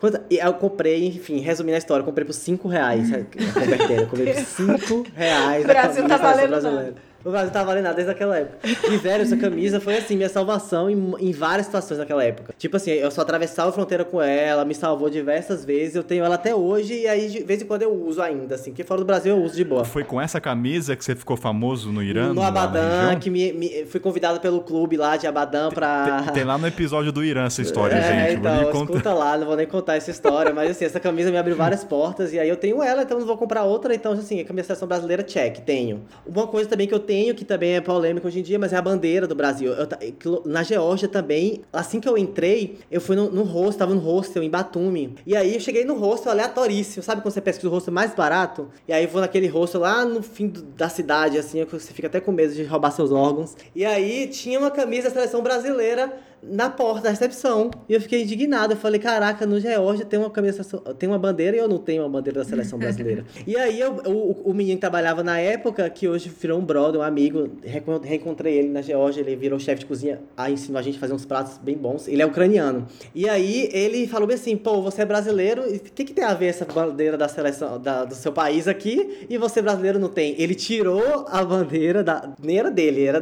Depois ele falou que foi mal pepino, mas aí o cara perdoou ele porque ele era. Eu era brasileiro. Ele tirou a bandeira da, da, da, da parede e me deu. E aí eu falei assim, pô, que massa. E aí eu pedi pra ele assinar. Foi uma coisa que eu comecei nessa viagem. Então todo, toda pessoa que eu me conectava, que virava um amigo, eu pedia para assinar essa bandeira. Aí eu tenho ela até hoje. E aí com várias assinaturas de amigos que eu tenho na estrada tal, eu uso super ela. Quando eu acampava em um lugar assim muito isolado, eu colocava a bandeira, que era tipo uma forma de segurança para mim. Eu tenho essa bandeira da seleção. É uma camisa da Índia falando de, de acampar, de acampar, de assinar também. Eu, eu, eu tava num role no Festival Holly, né? Aquele das cores da Índia. E aí eu tava usando a camiseta branca, normal, lisa. Só que aí ficou toda suja de tinta, né? De, de pó da Índia. E também eu pedi pra galera assinar, bem coisa de terceirão, né? De, de escola, assim. Aí a galera, todo mundo assinou, porque eu encontrei um, um grupo de brasileiros que tava, até Paty, em Pistons, uma boa parte da galera conhece. Tava com um grupo de mulheres viajantes lá, e a gente acabou ficando junto, né? Passou o role junto. E aí todo mundo assinou, tal, essa, essa vibe, assim, né? De final de escola. E aí eu tenho essa camisa até hoje, mas também, tipo, Ana, eu super desapegaria dessa camisa. A da seleção eu continuo porque eu acho a, a camisa da seleção é, é, cara e 5 reais tá valendo ainda. vale a pena a revenda depois. Vale a pena ainda, é. E, e, um, e eu tenho um chapéuzinho do Paquistão que eu nunca eu tenho ele guardado, nunca pensando em, em usar que realmente eu não vou usar aquilo lá, não combina comigo. Ah, uso como adereço Mas é, de é muito, decoração, É né? muito especial, é. Então, no dia que eu tiver uma casa, se eu tiver, eu vou ter, usar como adereço de decoração. E foi especial porque foi um momento que me deu um estalo, assim, do, do tipo de viajante que eu sou, do que eu. De não sei falar de propósito de vida, mas um, um estalo, assim, do, do que eu tava fazendo no mundo. Que eu tava lá num, num lugar nada, no Golfo Pérsico, assim, num lugar completamente fora do mapa, da rota. E eu tava no barco com esses pescadores paquistaneses, normal, assim, eu tava sendo tratado como uma pessoa normal, eu não tava, apesar de estar com a camisa da seleção brasileira, eu, eu, eu, não tava. Eu não, e, e, o cara que tava pegando peixe, que é paquistanês, também estava com a camisa da seleção brasileira. É, mas eu tava assim, como se eu fosse mais um deles, assim, sabe? Eu me senti finalmente parte de um, de um ambiente ali. De um, de... Então eu, eu, não me, eu não me senti. Teve um, sabe aquele fração de segundo que você se sente parte de um lugar que eu me senti tra sendo tratado diferente, mal, pra mal ou pra bem. eu me senti. E aí, eu, no momento dessa epifania, o capitão do, do barco virou para mim, me deu um chai e me tirou o chapéu da, da, cabeça dele e me deu. Falou assim: Ah, você é como um de nós. Ele queria dizer assim. Aí isso para mim teve um significado, para ele tava me dizendo assim, você pode dormir aqui com a gente, pode ficar aqui quando você quiser e tal. Mas para mim ali foi a coroação do meu papel como viajante, assim, eu falei, caraca, é isso, eu, eu saí da, de casa para isso e tal. Então é como se fosse uma coroa para mim, e aí eu guardo esse chapéu. Então são essas peças, assim, que eu tenho. Essa pode ter sido de qualquer pessoa. Até parece que tem uma maldição. Ó, seguinte, depois dessa parte de apego emocional com as sopas, eu quero fazer três comentários. Eu não sei se já aconteceu com vocês, mas eu lembro que na Etiópia, eu, eu quero casar um dia, né? Um dia. Alô, ouvinte aí, um dia quiser casar comigo, tá aí o convite aberto. Mas sabe que assim, tem duas regras pra casar comigo. Eu vou, é, Olha eu só. vou escolher a trilha sonora do casamento. Essa é uma regra que eu quero. Você pode escolher buffet, qualquer coisa. E a segunda. Vai ser Ed Vedder, né? Do, na Natureza Não, cara, Selvagem. eu sou apaixonado por trilhas da Walt Disney orquestrada. Então, pra mim, a- a- a- sabe qual seria a música que eu acho linda? Assinatura Cara, nerd não, eu sou aqui, fanático por trilha sonora. A música que eu gostaria. Agora, piada, ouvinte vai conhecendo o Kainan. Esse é o problema do podcast, né? Tanto tempo eu só ouvindo, mas eu casaria com a música As Cores do Ventos orquestrada do Pocahontas. Eu acho linda essa música, As Cores do Vento. Mas enfim, Olha isso, revelações, revelações. gente. Mas. Manda na DM. Eu casaria com a música do Aladdin. Ah, muito clichê, Ana. Não, não. Eu vou, Deixa a menina escolher a música dela. Ai, Ninguém tá te julgando por casar com o Ninguém te julgou pela Disney, Pocahontas pô. aí, Disney. eu só. Eu, eu só Pocahontas, maior desenho colonizador europeu aí. Se... Ah, então. Bora das problematizar Pocahontas. Não, mas é bonita a música lá de Um Mundo Ideal, marcou. Não, brincadeira, né? Isso aqui é só uma piada do Kainan como comunicador. Mas é bonita a música, a do Aladdin. E, ah, e tem uma segunda coisa de casamento que eu acho lindo, que, cara, eu não sei se eu não sei, eu acho que quando na, na viagem, não sei se vocês já foram convidados pra casamento, mas a partir do momento que eu tive referência de casamento lá fora, eu comecei a achar o vestido do Brasil, não vou dizer sem graça, é errado falar isso, mas eu achei, é, eu não sei a palavra, mas enfim, Não vai dizer sem graça, diz só europeu. europeu, obrigado, é que eu não tava encontrando Use europeu negativamente. pra dar Obrigado, um- uma Ana. Tirou palavras da minha boca. E, cara, quando eu conheci as vestimentas de casamento da Etiópia, eu fiquei muito apaixonado. Eu vou deixar depois o link pra galera ver. Tanto que o meu rosto, eu falei, cara, o dia que eu casar, alô, futura esposa, meu, é lindo demais. É um tecido, enfim, só um desabafo aqui que eu acho maravilhoso os vestidos de casamento da Etiópia. E eu comecei a entender a pluralidade, né, das vestimentas. Mas é só um comentário que eu quis colocar aqui pros ouvintes, né, só pra divulgar meu currículo aí de futuro marido. Ah, eu quero comentar uma coisa sobre o seu futuro casamento. Você pode ir pra Isla Taquilha, arrumar uma roupa de homem solteiro e ficar esperando uma pretendente. Eu acho que vai ser bem fácil. Olha, ó. Porque vai ter a roupa que vai dizer que você está procurando uma esposa. Não vai nem precisar você se expor no podcast pra milhares de pessoas. Ai, gente, a gente vai só piorando esse programa cada vez mais, divulgando solteirice aqui. Mas brinca... de brincadeiras à parte, eu acho que tem uma coisa na estrada que a gente falou até de roupa de segunda mão, de comprar. Tem uma história engraçada, porque eu não sei se vocês têm isso né, quando vocês viajam. Eu, no começo da viagem, eu sempre tinha aquela camisa e a calça social para eventos específicos, que eu sabia que eu ia usar uma vez a cada cinco meses. Aí eu falei, gente, já Um passou. evento específico, cruzar a fronteira. Não, não, não. Esse, esse é a camisa do Brasil ou uma fudida pra mostrar que eu tô fudido, entendeu? Acho que tem duas. Tem essa fudida rasgada.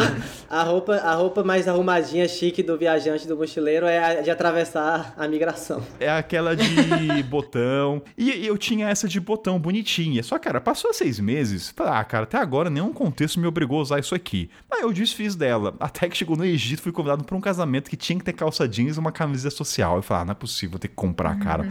Aí vai lá eu caindo na cidade encontrar calça jeans. Só que, cara, no Egito tem um porém que no Brasil, é, é- é- não sei se isso tem no nosso cenário. Os egípcios gostam de usar calça apertada. Mas assim, sabe aquela colada? Eu falo, gente, foi um sacrifício. Ah, aquela de de Nossa, bola. Cara, foi... Não, eu uso... Bem qua- sertaneja. Nossa, eu- é, exatamente. eu uso 44. Lá eu tive que pegar uma 50, porque lá na parte da parte da... Sabe uma boca de sino? É muito apertado, cara. Então, pra mim, foi um desafio. Enfim, só um desabafo aí que, cara, é, é legal ser convidado pra casamento, mas quando envolve peças de roupa que você tem que ir. E assim, qual é o resumo da ópera? Eu comprei pra usar um dia, depois dois dias depois eu doei. E assim, gastei uma grana, né? Porque era uma família de status classe A, então eu não podia de qualquer jeito, né? Então, cara, eu passei gel no, cara, eu passei gel no cabelo, gente. Porque Passei gel no é, esse, é esse nível o negócio. Máximo do luxo. Não. É que tem países que. Eu sei que na Turquia os homens são muito vaidosos, né? Então, assim, o gelzinho ali é pra. Qual é o padrão de beleza de você? Gelzinho? Ah, então passa gel, cara. Enfim, N N coisas. Não sei se já. Se, ah, se já tiveram situações, se tiveram mudar muito visual pra em algum evento? Houve um sacrifício, assim? Eu já fui no casamento in- indiano, mas aí eu não precisei comprar. Ele era na região de Punjab, do Rajastão lá, então eles eram da religião Sikh. E aí os homens usam turbante. E aí foi legal, porque eles tiveram que fazer o turbante na minha cabeça. E aí peguei emprestada a roupa, porque eu falei, nunca mais vou usar Ah, isso então é aqui. de boa. É, é, aí eu peguei emprestado lá a, a roupa e aí eu usei, aí foi legal, foi uma experiência legal. Eu, quando eu quero me arrumar um pouquinho mais, eu faço a sobrancelha. é basicamente isso. Sim. Ah, Eu me maquio. E maquiar é, quer dizer passar um rímel, blush e o batom. É, essa sou eu arrumadinha. Mas eu já fui parar num casamento na Bolívia. Eu não fui exatamente convidada. Eu tava num hostel e aí. Foi de penetra, eles viu, gente? alugaram. Não, mas é mais ou menos É. isso. É, mas é porque assim, eu tava num hostel em Copacabana, que fica ali na, no Lago Titicaca, né? Na fronteira ali já com o Peru. E aí o hostel onde eu tava, eles alugaram o, o espaço, o pátio, né? O quintal, pra uma família fazer a festa de casamento. E aí a gente tava ali. Então eu meio que não participei exatamente da festa, mas eu fiquei observando. Então eu não precisei mudar as minhas roupas. E, cara, se eu tivesse que comprar uma roupa, cara, meu Deus, ia ficar muito, muito engraçado. Porque as roupas que eles usam são umas roupas bem específicas de chola e tal, sabe? Saia longona, os chapéuzinhos, as trancinhas, as trancinhas todas decoradinhas, é, um pouco mais decoradas do que do dia a dia. Mas eu ia ficar bem penetrada, assim. Ninguém ia saber que eu não sou. o, o, o William, a Aline fala mais ou menos penetrado, não tem mais ou menos. Ou você é penetra ou você não é, tá? Só pra deixar bem claro pros ouvintes isso. Ah, ia, ser, ia ser uma chola tatuada, imagina. Ia achar que ela é a lutadora de luta livre, aquela chola. É, o bo- é, é, é, Aline, A única nada de tchola politicamente correto. Assume que você foi penetra nesse negócio, entendeu? Não, mas eu Sei não tinha escolha, pô. Eu tava só hospedada. Eles que levaram o casamento você até foi- mim. Ah, tá bom, eles foram pressionados. Aline, você vem no casamento ou você vai sovar? Aline, respeita, Ai, respeita mas eu minhas ia vidas ficar passadas fazendo o quê? aqui. Eu ia ficar lá passando frio na beira do lago? Não, eu fiquei bem plena.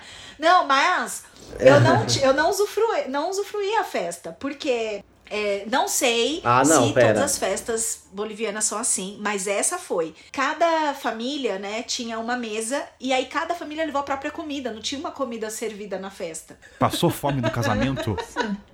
Olha, gente. Ouvintes, não peguem essa referência, não vamos adotar isso. Cara, eu achei isso bem engraçado, porque aí cada um chegou com as, com as suas próprias coisas, tiraram ali a comida de, de dentro das suas bolsinhas, colocaram nas suas mesas e cada família comia a sua própria comida. Eu achei isso bem engraçado. Então, eu nem usufruí da festa, porque eu não levei minha própria comida. Não, não rolou comida. Só da música ambiente. Só. Só de ficar olhando mesmo. Eu fiquei. Nossa, eu fiquei apaixonada. Eu já fui em casamento de calça jeans e All Star. É a oficial, na Palestina. Eu fui na Palestina, eu fui conv- já fui em outro, convidada em outros casamentos, mas acho que nos outros não foi marcante o que, que eu vesti, assim. Mas eu lembro dessa na Palestina. Foi assim, o, o chefe.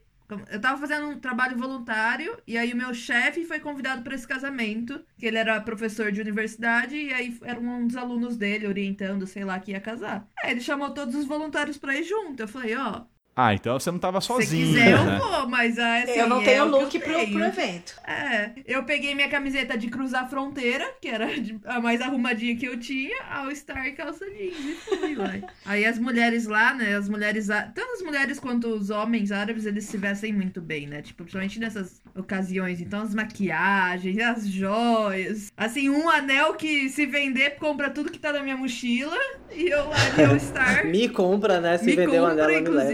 Incluso. Gente do céu.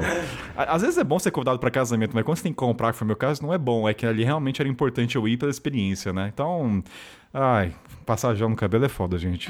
Acabou a geração anos 90. Ah, uma coisa que eu esqueci de falar, a gente tá caminhando pro final, a gente falou de apego emocional de roupa, esqueci de uma menção honrosa pra Lana Santos aqui, porque ela no grupo falou uma coisa que, meu, ninguém ganha da Lana. A Lana gos- gosta tanto de uma calça, isso aqui é fato, tá? Tem fotos, que ela não, ela, ela se desfez, mas o que, que ela fez? Ela usou pra fazer capa de caderno. A capa do encarnação dela é a calça que ela usou, gente. Ai, adorei. Então, então assim, menção honrosa, salva de palmas um de fundo jeito. aí pra Lana, porque ela merece essa menção honrosa aí de apego emocional. Ó, palma pra toda Lana, parabéns, Lana, você ganhou. Você, meu, Upcycle, ecológico, sustentável, adorei, gostei. é, nossa, ela encadenou com a calça, que é um tecido, né, que dá pra fazer. Então, parabéns, é um nível de loucura aí de apego. Ó, olhando aqui a pauta, deixa eu ver pra gente caminhando aqui. Ah, a, a Edra comentou também, eu vou ler aqui pra vocês, que não sei se acontece, ó. Ela falou assim: ó, não sei vocês, mas eu tenho uma roupa da sorte de aeroporto. Toda vez que eu não uso ela, dá algum azar. Tipo, vou atrasar, algum estresse desagradável, gente jogando do meu lado, ou por, entre aspas, pura coincidência. Quando uso ela, tudo dá certo. E já partindo pro mais lativo, toda vez que eu vou com essa roupa, a viagem é incrível. Não sou místico, não sou super, mas queria saber, vocês têm alguma cueca, alguma meia da sorte? Eu vou jogar aqui na mesa. A imagem de mochileiros agora vai acabar a partir do momento que vocês falarem aqui, viu? Esse é o momento de. Não, eu, eu sou jovem mística, mas eu não, não tenho superstições. Não Ah, tenho roupa tem da que ser. sorte. Não tem um All-Star aí que ainda fica Não. guardado, não? Uma palmilha, né? de uma Um cor específica. Uma palmeira. Não, não, não tenho nada da sorte, nada, nada. nada. Não, também não. É a camisa da seleção. Ninguém só, tá assim. querendo revelar, né? Tá todo mundo Não com medo de tem. falar que tem roupa da sorte pra imagem não ser distorcida. Mas siga usando aí, viu? Sua roupa da sorte, É. porque né, se der ruim, vai falar que foi a gente que falou que não. Ana não tem nada também Eu de roupa da quero- sorte? É que a, a seleção de roupa é tão pequena, sabe? Que todas são Todas da são, né? sorte. Ah, Não tem escolha, né? Que tem o que a gente falou, a, a roupa mais arrumadinha, que é pra, pra aeroporto mesmo, que é pra dar, fazer aquela impressão, né, na, na imigração. Bom. Mas. Mano, não, eu nem tenho o privilégio de ter. De separar uma roupa pra ser só da sorte, sabe? Essa aqui é só pra quando eu precisar de sorte.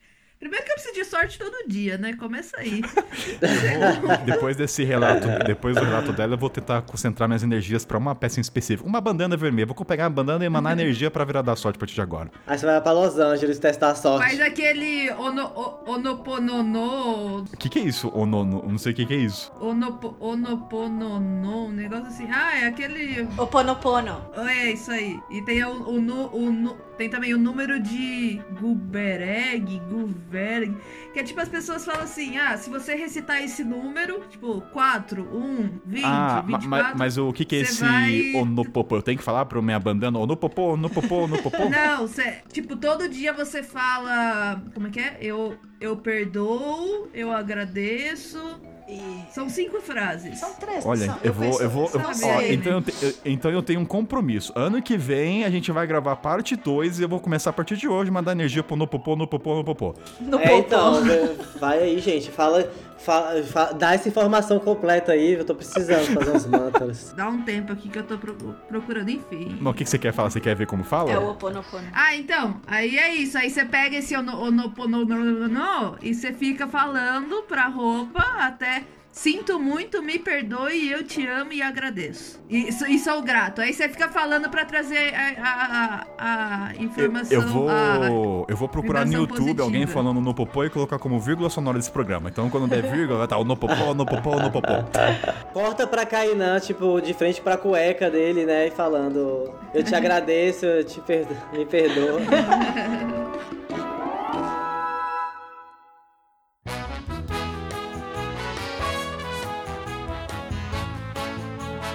A gente falou de roupa, da questão da adequação, quando usar, quando usar, bom senso e tudo mais, mas tem também a questão de nós mudarmos né, o cabelo e outras coisas. Cara, cabelo, assim, e barba, no caso falando como homem, né, de um corpo branco, isso interfere muito, né, na relação com os locais, principalmente países árabes e alguns muçulmanos. Então, por exemplo, eu eu lembro que em certos países eu deixava só meu bigodão. Que tem uma questão até colonial aí de explicação. Tem uma pesquisa até que fala que. Eu não sei qual é, a é, qual é com a procedência, mas eles dizem que a tendência das pessoas numa roda de conversa acreditarem mais na pessoa só de bigode. E a explicação por trás é porque antigamente quem detinha o intelectual, acesso às informações, a pessoa tendia a ter só bigode. Tem uma explicação aí nos antepassados. Faz sentido para pensar. Então, muitas vezes eu deixava minha barba grande até o bigode porque eu sei que aquilo dava mais credibilidade e autoridade naqueles países, nas fronteiras principalmente. Então, isso foi pensado, tá? Assim, porque assim, eu- agora eu tô sem barba, tá, gente? O ouvinte tá vendo, eu tenho cara de bebê. Eu, assim, em alguns países ainda, com uma estrutura machista, se perde um pouco a credibilidade da versão masculina, né? Que isso é muito debatido, gente. Pelo amor de Deus, barba não quer dizer nada com masculinidade. Mas para alguns países isso ainda é muito forte. Então eu deixava a barba crescer por por isso. E aí, cabelo, cara, meu, jun- juntando a pergunta, não sei pros ouvintes, mas, cara, cortar cabelo na viagem, não sei como é que é, mas eu tenho uma relação de fraternal aí com o meu cabeleireiro na minha cidade. Eu quase foi uma traição com o meu cabelo. Eu falei, me perdoe, entende? Porque assim, são quase 15 anos. E de repente você tá cortando, é uma traição. Eu nunca casei, mas eu acho que eu senti o que é ser traído. Eu traí, né, na verdade, né? Não fui traído, eu traí. Mas eu queria saber, assim, primeiro, nessa questão, vocês mudaram a aparência. O William falou até do cabelo pratina, pratinado, não sei como é que fala agora, mas mudou pra um loiro aí na Índia. E cabelo, vocês têm história de mudança? Porque cortar cabelo, como é que é essa aventura de cortar lá fora? Foi fácil pra vocês? Eu corto meu próprio cabelo. Eu Ai, claro. aprendi a cortar meu próprio cabelo, então hoje eu tenho dread, eu não tenho só um restinho de cabelo aqui em cima pra cortar, mas foi uma coisa que eu fiz por até por economia, não dava pra ficar cortando. Quando você viaja por determinadas regiões, tipo Atacama, você passa muito tempo no Atacama, seu cabelo vai começar a abrir ponta, porque é muito seco. Então chega uma hora que você precisa cortar a ponta. E eu não queria ficar gastando dinheiro indo em cabeleireiro só pra cortar as pontinhas. Então eu vi um vídeo no YouTube, aprendi a fazer um único corte e faz muitos anos que, tipo, por muitos anos eu só usei esse corte. Então eu mesma cortava meu cabelo. Nunca tive esse esse problema. Quando eu cortava fora, eu cortava numa escola, porque cobravam só 10 conto. Ah, aquelas escolas de A aprendizado. escola é, eu, eu era a. é, como que fala? A Cobaia. cobaia, exatamente. Corta aí, aprende. Ah, Sem problema. e a Ana e o William, como é que pra, teve, foi que nem pra Aline, foi tranquilo ou tiveram dificuldades nos salões e tudo mais? Eu lembro a primeira vez que eu cortei cabelo fora. Foi quando eu, eu tava nos Estados Unidos e meu inglês era bem, bem capenga. E eu queria falar pra ela cortar a franja na lateral, sabe? E aí, mano, eu, eu saí do, do, do cabeleireiro com a franja retinha, assim, na sobrancelha, sabe? Bem menininha, criancinha. Nossa, eu chorei muito aquele dia. Tipo, de raiva, tipo, de tristeza pelo cabelo, de raiva de não conseguir me comunicar. Aquela coisa que foi meu primeiro país fora, então, tipo, mano, fiquei puta da vida. Aí, só que aí, obviamente, depois de um mês cresceu, sabe? Então aí vem aquele grande ensinamento de que cabelo cresce. Mas a minha dúvida é o seguinte: a hora que o cara terminou e pega o espelho, tá bom, você chorou ou você manteve a compostura? Não, it's ok, tá bom. Tá lindo! Tá lindo! Okay. Não, ali eu, mantive, ali eu mantive. Depois eu liguei pra minha mãe, mãe, olha o que. Aí a mãe, não tá tão, Não tá tão ruim ruim assim. assim. Pra sua mãe não falar não tá tão ruim assim, é porque que tá, tá calamidade. pra mamãe falar isso. É, enfim. Aí foi isso, e eu aprendi essa lição ali, e depois, depois disso foi tipo, não ligo muito não, eu passo na frente, ah, tô precisando cortar, passo na frente do cabeleireiro, se for com a cara, eu, ah, corta aí pra mim. E da última vez, bom, faz um ano agora que quando eu fui fazer o caminho de Santiago, eu sempre me disse que, ah, um dia eu vou raspar a cabeça, um dia eu vou raspar a cabeça. Aí esse dia nunca chega, sabe? Pela experiência, pelo desapego, pra ver como é que é e tal. E esse dia nunca chegava. Aí eu comecei a fazer o caminho de Santiago. Sete dias é, do caminho de Santiago foi até engraçado. Que eu, eu. Num dia de manhã, eu tava pensando nisso. Nossa, verdade, né? Eu sempre falei que eu ia raspar a cabeça um dia.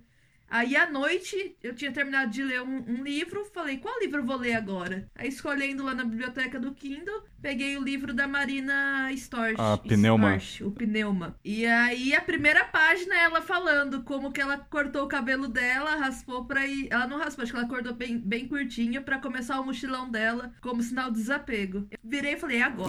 sinal. Eu pensei nisso hoje de manhã, abri o, o livro da noite, tava falando disso. Aí no dia seguinte eu peguei, fui. É, cheguei em Bilbao, né, que era uma das maiores cidades do Caminho do Norte, Caminho de Santiago do Norte, e eu já fui procurando cabeleireiro. Fui procurando, procurando, aí achei uma que não parecia muito cara. Eu falei, oi, você corta meu cabelo? Você pode cortar? Posso, posso. Como você quer cortar? Tudo. Ela, oi? Imagina o choque. Eu, é, corta tudo, só, só prende com o elastiquinho que eu pra poder doar. Ela, tá bom, tá bom, mas você tem certeza? Tenho. Aí ela coloca o, o avental lá, começa a amarrar. Mas você tem certeza? É. Tenho. Ah, É. Aí ela, ela pega a maquininha. Mas você tem certeza? É laço de família, né? É, tipo isso. Aí ela cortou e foi isso. Aí eu raspei realmente, mano. melhor coisa da vida. Tipo, esteticamente não fica legal. Não vou mentir que esteticamente não foi meu auge, assim. Mas é muito prático você não ter cabelo, gente. É muito prático, assim, para lavar, para tudo, para tudo. Mas depois, agora, mais recentemente que eu vim para os países muçulmanos, era engraçado, que a mulher lá não tem nem cabelo curto, assim, chanelzinho não tem, são cabelos longos. Só que, obviamente, eu usava o hijab.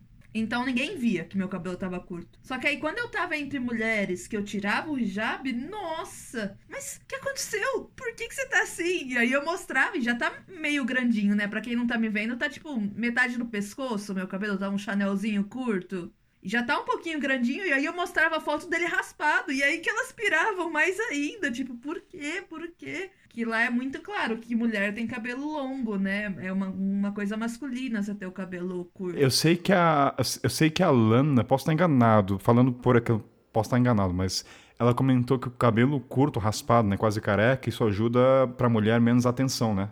Tipo assim, tem essa questão ainda da, da imagem da mulher frágil, entre, bem entre aspas aqui, né? Da percepção que tem. E o cabelo curto acaba meio que, ó, não, pera aí, essa aí tem um cabelo curto, a imagem que passa já é outra, né? Fica menos, entre aspas, vulnerável. Acho que é, é. isso que ela me falou. Posso estar enganado, eu lembro, mas... Eu lembro desse episódio aqui, porque também me chamou a atenção da, a fala dela, exatamente por isso. Acho que ela, é. ela falou que ela cortou quando ela começou a pegar carona, né? Pra, pra ter uma imagem menos sexualizada, acho que ela falou, menos erotizada. É, né? é. Foi é essa verdade. fala dela. É, e realmente faz sentido, com certeza não é tão atrativo assim. Claro que eu acho que, por exemplo, se você tem o, o, cabelo, o cabelo raspado, mas aí você faz uma maquiagem legal, um brinco legal, fica bonito, sabe? Mas no caso eu não tenho nem a maquiagem nem o brinco, então. Era hora agora Ai, de você usar enfim. o esmalte lá, os três cores. É, pois é. Os esmaltes que eu larguei lá na Nicarágua, preciso buscar. Você me lembrou que quando eu. Cortar cabelo é sempre pra mim um desafio, né? Ainda mais pelos locais que eu vou, não, não tem qualquer comunicação. Então, geralmente, assim, ah, just cut. Só corta. E, e, a única vez que meu cabelo ficou horroroso, ao ponto de minha mãe falar, nossa, coisa horrorosa, você vê o nível como foi, foi no Malawi, que era bem no interior, assim, que nem falou, vai andando, a hora que encontrar, bater um ali que você acha que é legal, você entra. E era uma cabaninha, né, de madeira pau a pique, com umas luzes neon azul, era pra ser uma balada. Aí eu entro, o cara é super simpático, tocando uma música gospel de fundo. Eu falei, corta aí, né? E assim, descobri nesse corte de cabelo que o cara era cantor gospel e tava vendendo o CD dele, né? Então era um corte de cabelo com uma música gospel de fundo. Só que qual que é o ponto? o meu cabelo, assim, eu tenho uma, vamos dizer, uma testa avantajada, então eu tenho uma franja, né? Só que ele cortou tanto do lado e deixou uma franja, parecia uma vaca lambida. E quando eu olhei, eu falei, meu Deus, Parecia que eu tava calmo, sabe? Porque como do lado tava sem nada e tava uma puta franja, eu falei, meu, eu tô um careca. e aí eu lembro que eu falei, Jesus, olha o meu cabelo. E o pessoal tudo assim, né? Porque como o cabelo é diferente, ele é liso, não é o formato africano, como alguns países, devido ao clima. Todo mundo, não, nice, nice, nice hair. Qualquer fosse a merda no meu cabelo, tava lindo. Aí quando eu mostrei pra minha mãe, eu falei, meu Deus. E nessas horas, eu acho, não sei se pararam quando raspou, você meio que desapega, né? Você tá nessa, ninguém tem nem aí, né, cara? Você vai viajando, então cortar cabelo é uma aventura e meu cabelo ficou vaca lambida. Vou publicar essa foto lá no grupo dos assinantes, sabe? Essa, essa coisa horrorosa. Eu, Willy. Ai, Mas depois cresceu, né? É, então, cabelo eu, pelo menos, a minha genética não vou ficar careca. Eu posso falar isso. Tem muito homem que não é. pode falar isso. e pra você, Willy Barros, como é que é a questão do corte? Pô, eu, eu não tenho também, assim, muito apego, não. Assim, eu sou bem é, de boa, assim. Eu sou da coisa do cabelo cresce, né? Pelo menos o meu cresce. Aí eu vou, eu vou cortando. Então, às vezes eu gosto de. Eu passo muito país que tem aqueles cabeleireiros, aqueles barbeiros de, de rua, assim, que tem um banquinho e um espelho pregado na árvore, ou então uma coisa bem. Aí eu vou só pra experiência mesmo, assim. Aí eu falar, corta aí. Ou então faz a barba. E nem tem barba, né? Aqueles, faz a barba aí, faz alguma coisa. Só quero sentar nessa cadeira. Eu vou jogar. Onde, onde eu posso pegar tétano? Aí eu vou lá e, sento, horror, e sento na cadeira do cara. É mais isso. Na aí cortar cabelo mesmo, eu contei uma vez na Turquia também, porque eu queria a experiência, porque os caras são famosos, né? Tipo, o tanto de igreja que tem no Brasil, academia, na Turquia tem de barbeiro. Então cada esquina tem um barbeiro. Eu falei, pô, os caras devem saber cortar cabelo bem, porque eu quero saber como é que é isso. Aí eu fui no barbeiro turco, foi legal a experiência. Jogou, jogou gás, sei lá o que ele jogou em mim, um monte de coisa, nitrogênio, não sei o que aconteceu. Ele fez uma coisa toda doida lá, cortou com fio, um espetáculo, assim. Pro Instagram foi ótimo, rendeu vários likes. Mas pro cabelo foi a mesma coisa, não mudou nada, não melhorou nada. Você comentou na, na pré-pauta também que seu tipo de cabelo, uma vez você cortou e o cara não sabia o que fazer, não teve isso? Ah, Verdade, foi na Albânia, que todo mundo é meio igual, assim, né? Tem aquele padrão europeu também. E aí eu cheguei, eu não tenho cabelo crespo, mas meu cabelo é cacheado. Então quando tá grande, ele é bem cacheadão, assim, bem grandão. E aí, quando eu sentei na cadeira, foi tipo uma comoção, assim, virei. Não vou falar uma piada, que eles não estavam rindo de mim, mas estavam rindo da situação. Tipo assim, o que, que eu faço com esse moleque, né? Aí ficou todo mundo sem saber como é que eu corto o cabelo dele. Tipo assim, eu tô acostumado a fazer aquele cabelo. Todos eles têm o mesmo corte na Albânia, que é aquele meio militar, sabe? Que é raspado, com aqui mais raspado assim. E aí ele ficou, tipo, o que, que eu faço agora? Aí ficou chamando um, chamou outro. só- foi uma reunião, assim. Todos os cabeleireiros da rua vieram pra estudar o meu caso. Aí eu faço uma coisa que nunca tem erro, que é eu vou, no Pinterest e mostro uma foto. Tipo assim, eu quero isso aqui, o mais próximo disso aqui. Porque eu também tenho medo desse negócio de, de, de Ana, já, eu quase caí numa dessa já. Tipo assim, não consegui traduzir pra pessoa que eu falo, o que eu quero dizer, sabe? O Google não, não vai me ajudar. Aí eu mostro uma foto. Eu, falo, Eu "Ai, acho que é na hora que você tem que descrever como cortar o cabelo que você sabe seu nível de inglês. É, então, é isso aí. Mas também até a pessoa, né? Não só depende de você, a pessoa tem que entender também. Mas uma dica boa é isso que a Aline falou. E, aconte... e eu fiz isso esse, é, esse dia. Eu, tava- eu tinha descolori de novo o cabelo e tal, só que aí tava aquela cor desbotada, né? Que não sabia se era verde, se era amarelo. Aí eu falei, pô, cresceu a raiz, quero raspar. E aí eu fui no Senac. Porque, tipo assim, eu falei, ah, eu, eu, eu tinha uma maquininha aqui, mas tava descarregada. E aí eu tava passando pelo Senac. E aí o Senac tem esses cursos de cabeleireiro. Que você não paga nada. A galera só quer uma cobaia. e aí, se você é desse cara que não tem um corte específico, que não tem um apego, vai no Senac, que você corta de graça. Eu cortei de graça, os caras cortaram de graça. Escola do trabalho também tem escola do trabalho nas cidades, na prefeitura. Olha aí, escola do Também, trabalho. pra manicure. Até você que não tá viajando, quer economizar no corte, vai lá. Pode dar muito certo, pode não acontecer. É, já deu muito errado, já deu errado. Mas cabelo É. cresce, essa é. Cabelo Esse é o cresce. mantra. É, é, No esse Brasil- termo cabelo cresce, assim, vocês estão partindo do pressuposto que todo mundo cabelo cresce. Gente, tem gente que já não tem mais cabelo, tá? Gente, mas aí, a pessoa que já não tem mais cabelo, vamos assumir, né, gente? Não dá. Vamos assumir que não vamos tem assumir mais aí. cabelo aqui pra crescer. Assume o calvo ou vai pra Turquia fazer implante. É, fazer implante na Turquia. Exatamente. E uma informação aqui é, humanitária, pra quem tá no Brasil e quer cortar o cabelo de graça também. Tem uma ONG que chama Tes- Tesouras Sem Ponta. Que elas têm parceria com vários é, salões de cabeleireiro pelo Brasil. Que eles cortam de graça se você doar o cabelo pra fazer peruca. Pra, pra pacientes Ah, olha câncer. só que legal. Então só entrar lá no site Legal. deles que tem as- os afiliados lá, os salões afiliados. Vou deixar o link na descrição, então, dessa onda, pra quem quiser cortar.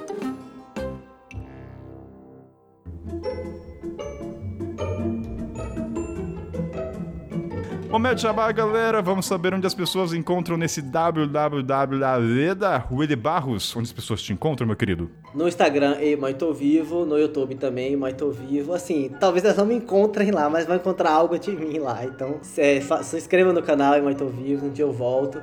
Mas acompanhe no Instagram. Agora eu tô mostrando é, a minha viagem aqui pela, pelo Maranhão. Inclusive, fiz o trek, né? A Aline também já fez. Ela sabe que maravilhoso é o trekking dos lençóis. Tô mostrando tudo por lá. Então, vocês me encontram lá. Aline, onde você se encontra? Bom, eu tô em todos os lugares como Uma Sul-Americana. Eu tenho o meu blog, umasulamericana.com, tô no YouTube, no Instagram. É, quem quiser me acompanhar, logo logo tô começando aí uma jornada pela América Central. Vai ser bem divertido. Vou mostrar não só lugares, mas também pessoa, cultura e um pouco de história.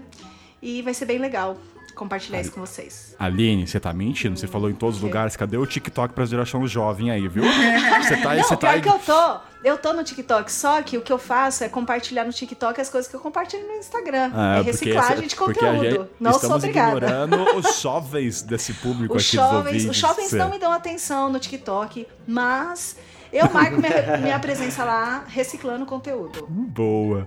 Ana, vai que é tua. Gente, o meu é pela galáxia. É só Instagram mesmo, não tem erro, porque eu evitar a fadiga de produzir outros conteúdos mesmo. E eu tô postando principalmente na minha última viagem, que foram três meses pelos países do Golfo, no Oriente Médio. Então, comecei no Iêmen, fui pro Oman, Arábia Saudita, Emirados, Catar, toda essa parada aí, de carona, couchsurfing. Conhecendo muitas pessoas, comendo muito, então é isso. Eu tô postando os conteúdo ainda dessa época, porque, né? Reciclagem de conteúdo também, a gente não solta tudo de uma vez. e um pouco de Londres também, né? Agora que eu tô, vou ficar algumas semanas ou meses, não sei, aqui. Ou já, ou- eu, posso, eu posso colocar um anexo no meu jabá, Kainan? Você te- vai, você tem essa liberdade, vai, vai lá. É o mínimo, né? Depois, assim, de você ser explorado aqui. Essa palavra, é, essa palavra é pesada, hein? Explorado. Vamos estudar. Não, não, não, brincadeira, sou explorado, não. Vim por livre espontânea vontade. Não, mas é só aproveitando, porque coincidentemente que eu fui- você me convidou pra esse é, tema de investimento, não sei o quê. E, e muito em breve, assim, tô falando aqui em primeira mão, assim, mas pra você não jogar olho gordo, hein, gente? Pra você jogar energia positiva. Falar o ono, onomato... Como é que é? Ono, Ponopono. ono- Ô, polo, polo, polo, polo. Ponopono, joga o Ponopono. Então, provavelmente tá, em breve vai sair uma collab aí com uma, com uma marca bem legal de roupa. E aí talvez vai sair umas, umas peças de roupa em muito vivo aí. Ó. Então, assim, se você quer ter uma camiseta, tem que ser a camiseta da Não, William, A da isso- sorte. A da sorte, é. A da sorte vai ser essa. A da sorte, a camiseta da sorte. Então, Pronto. obrigado, Willy Barros. Obrigado, Ana. Obrigado, Aline. A gente se vê numa próxima. Obrigada, gente. Obrigada, Obrigado, gente. fechou. Beijos.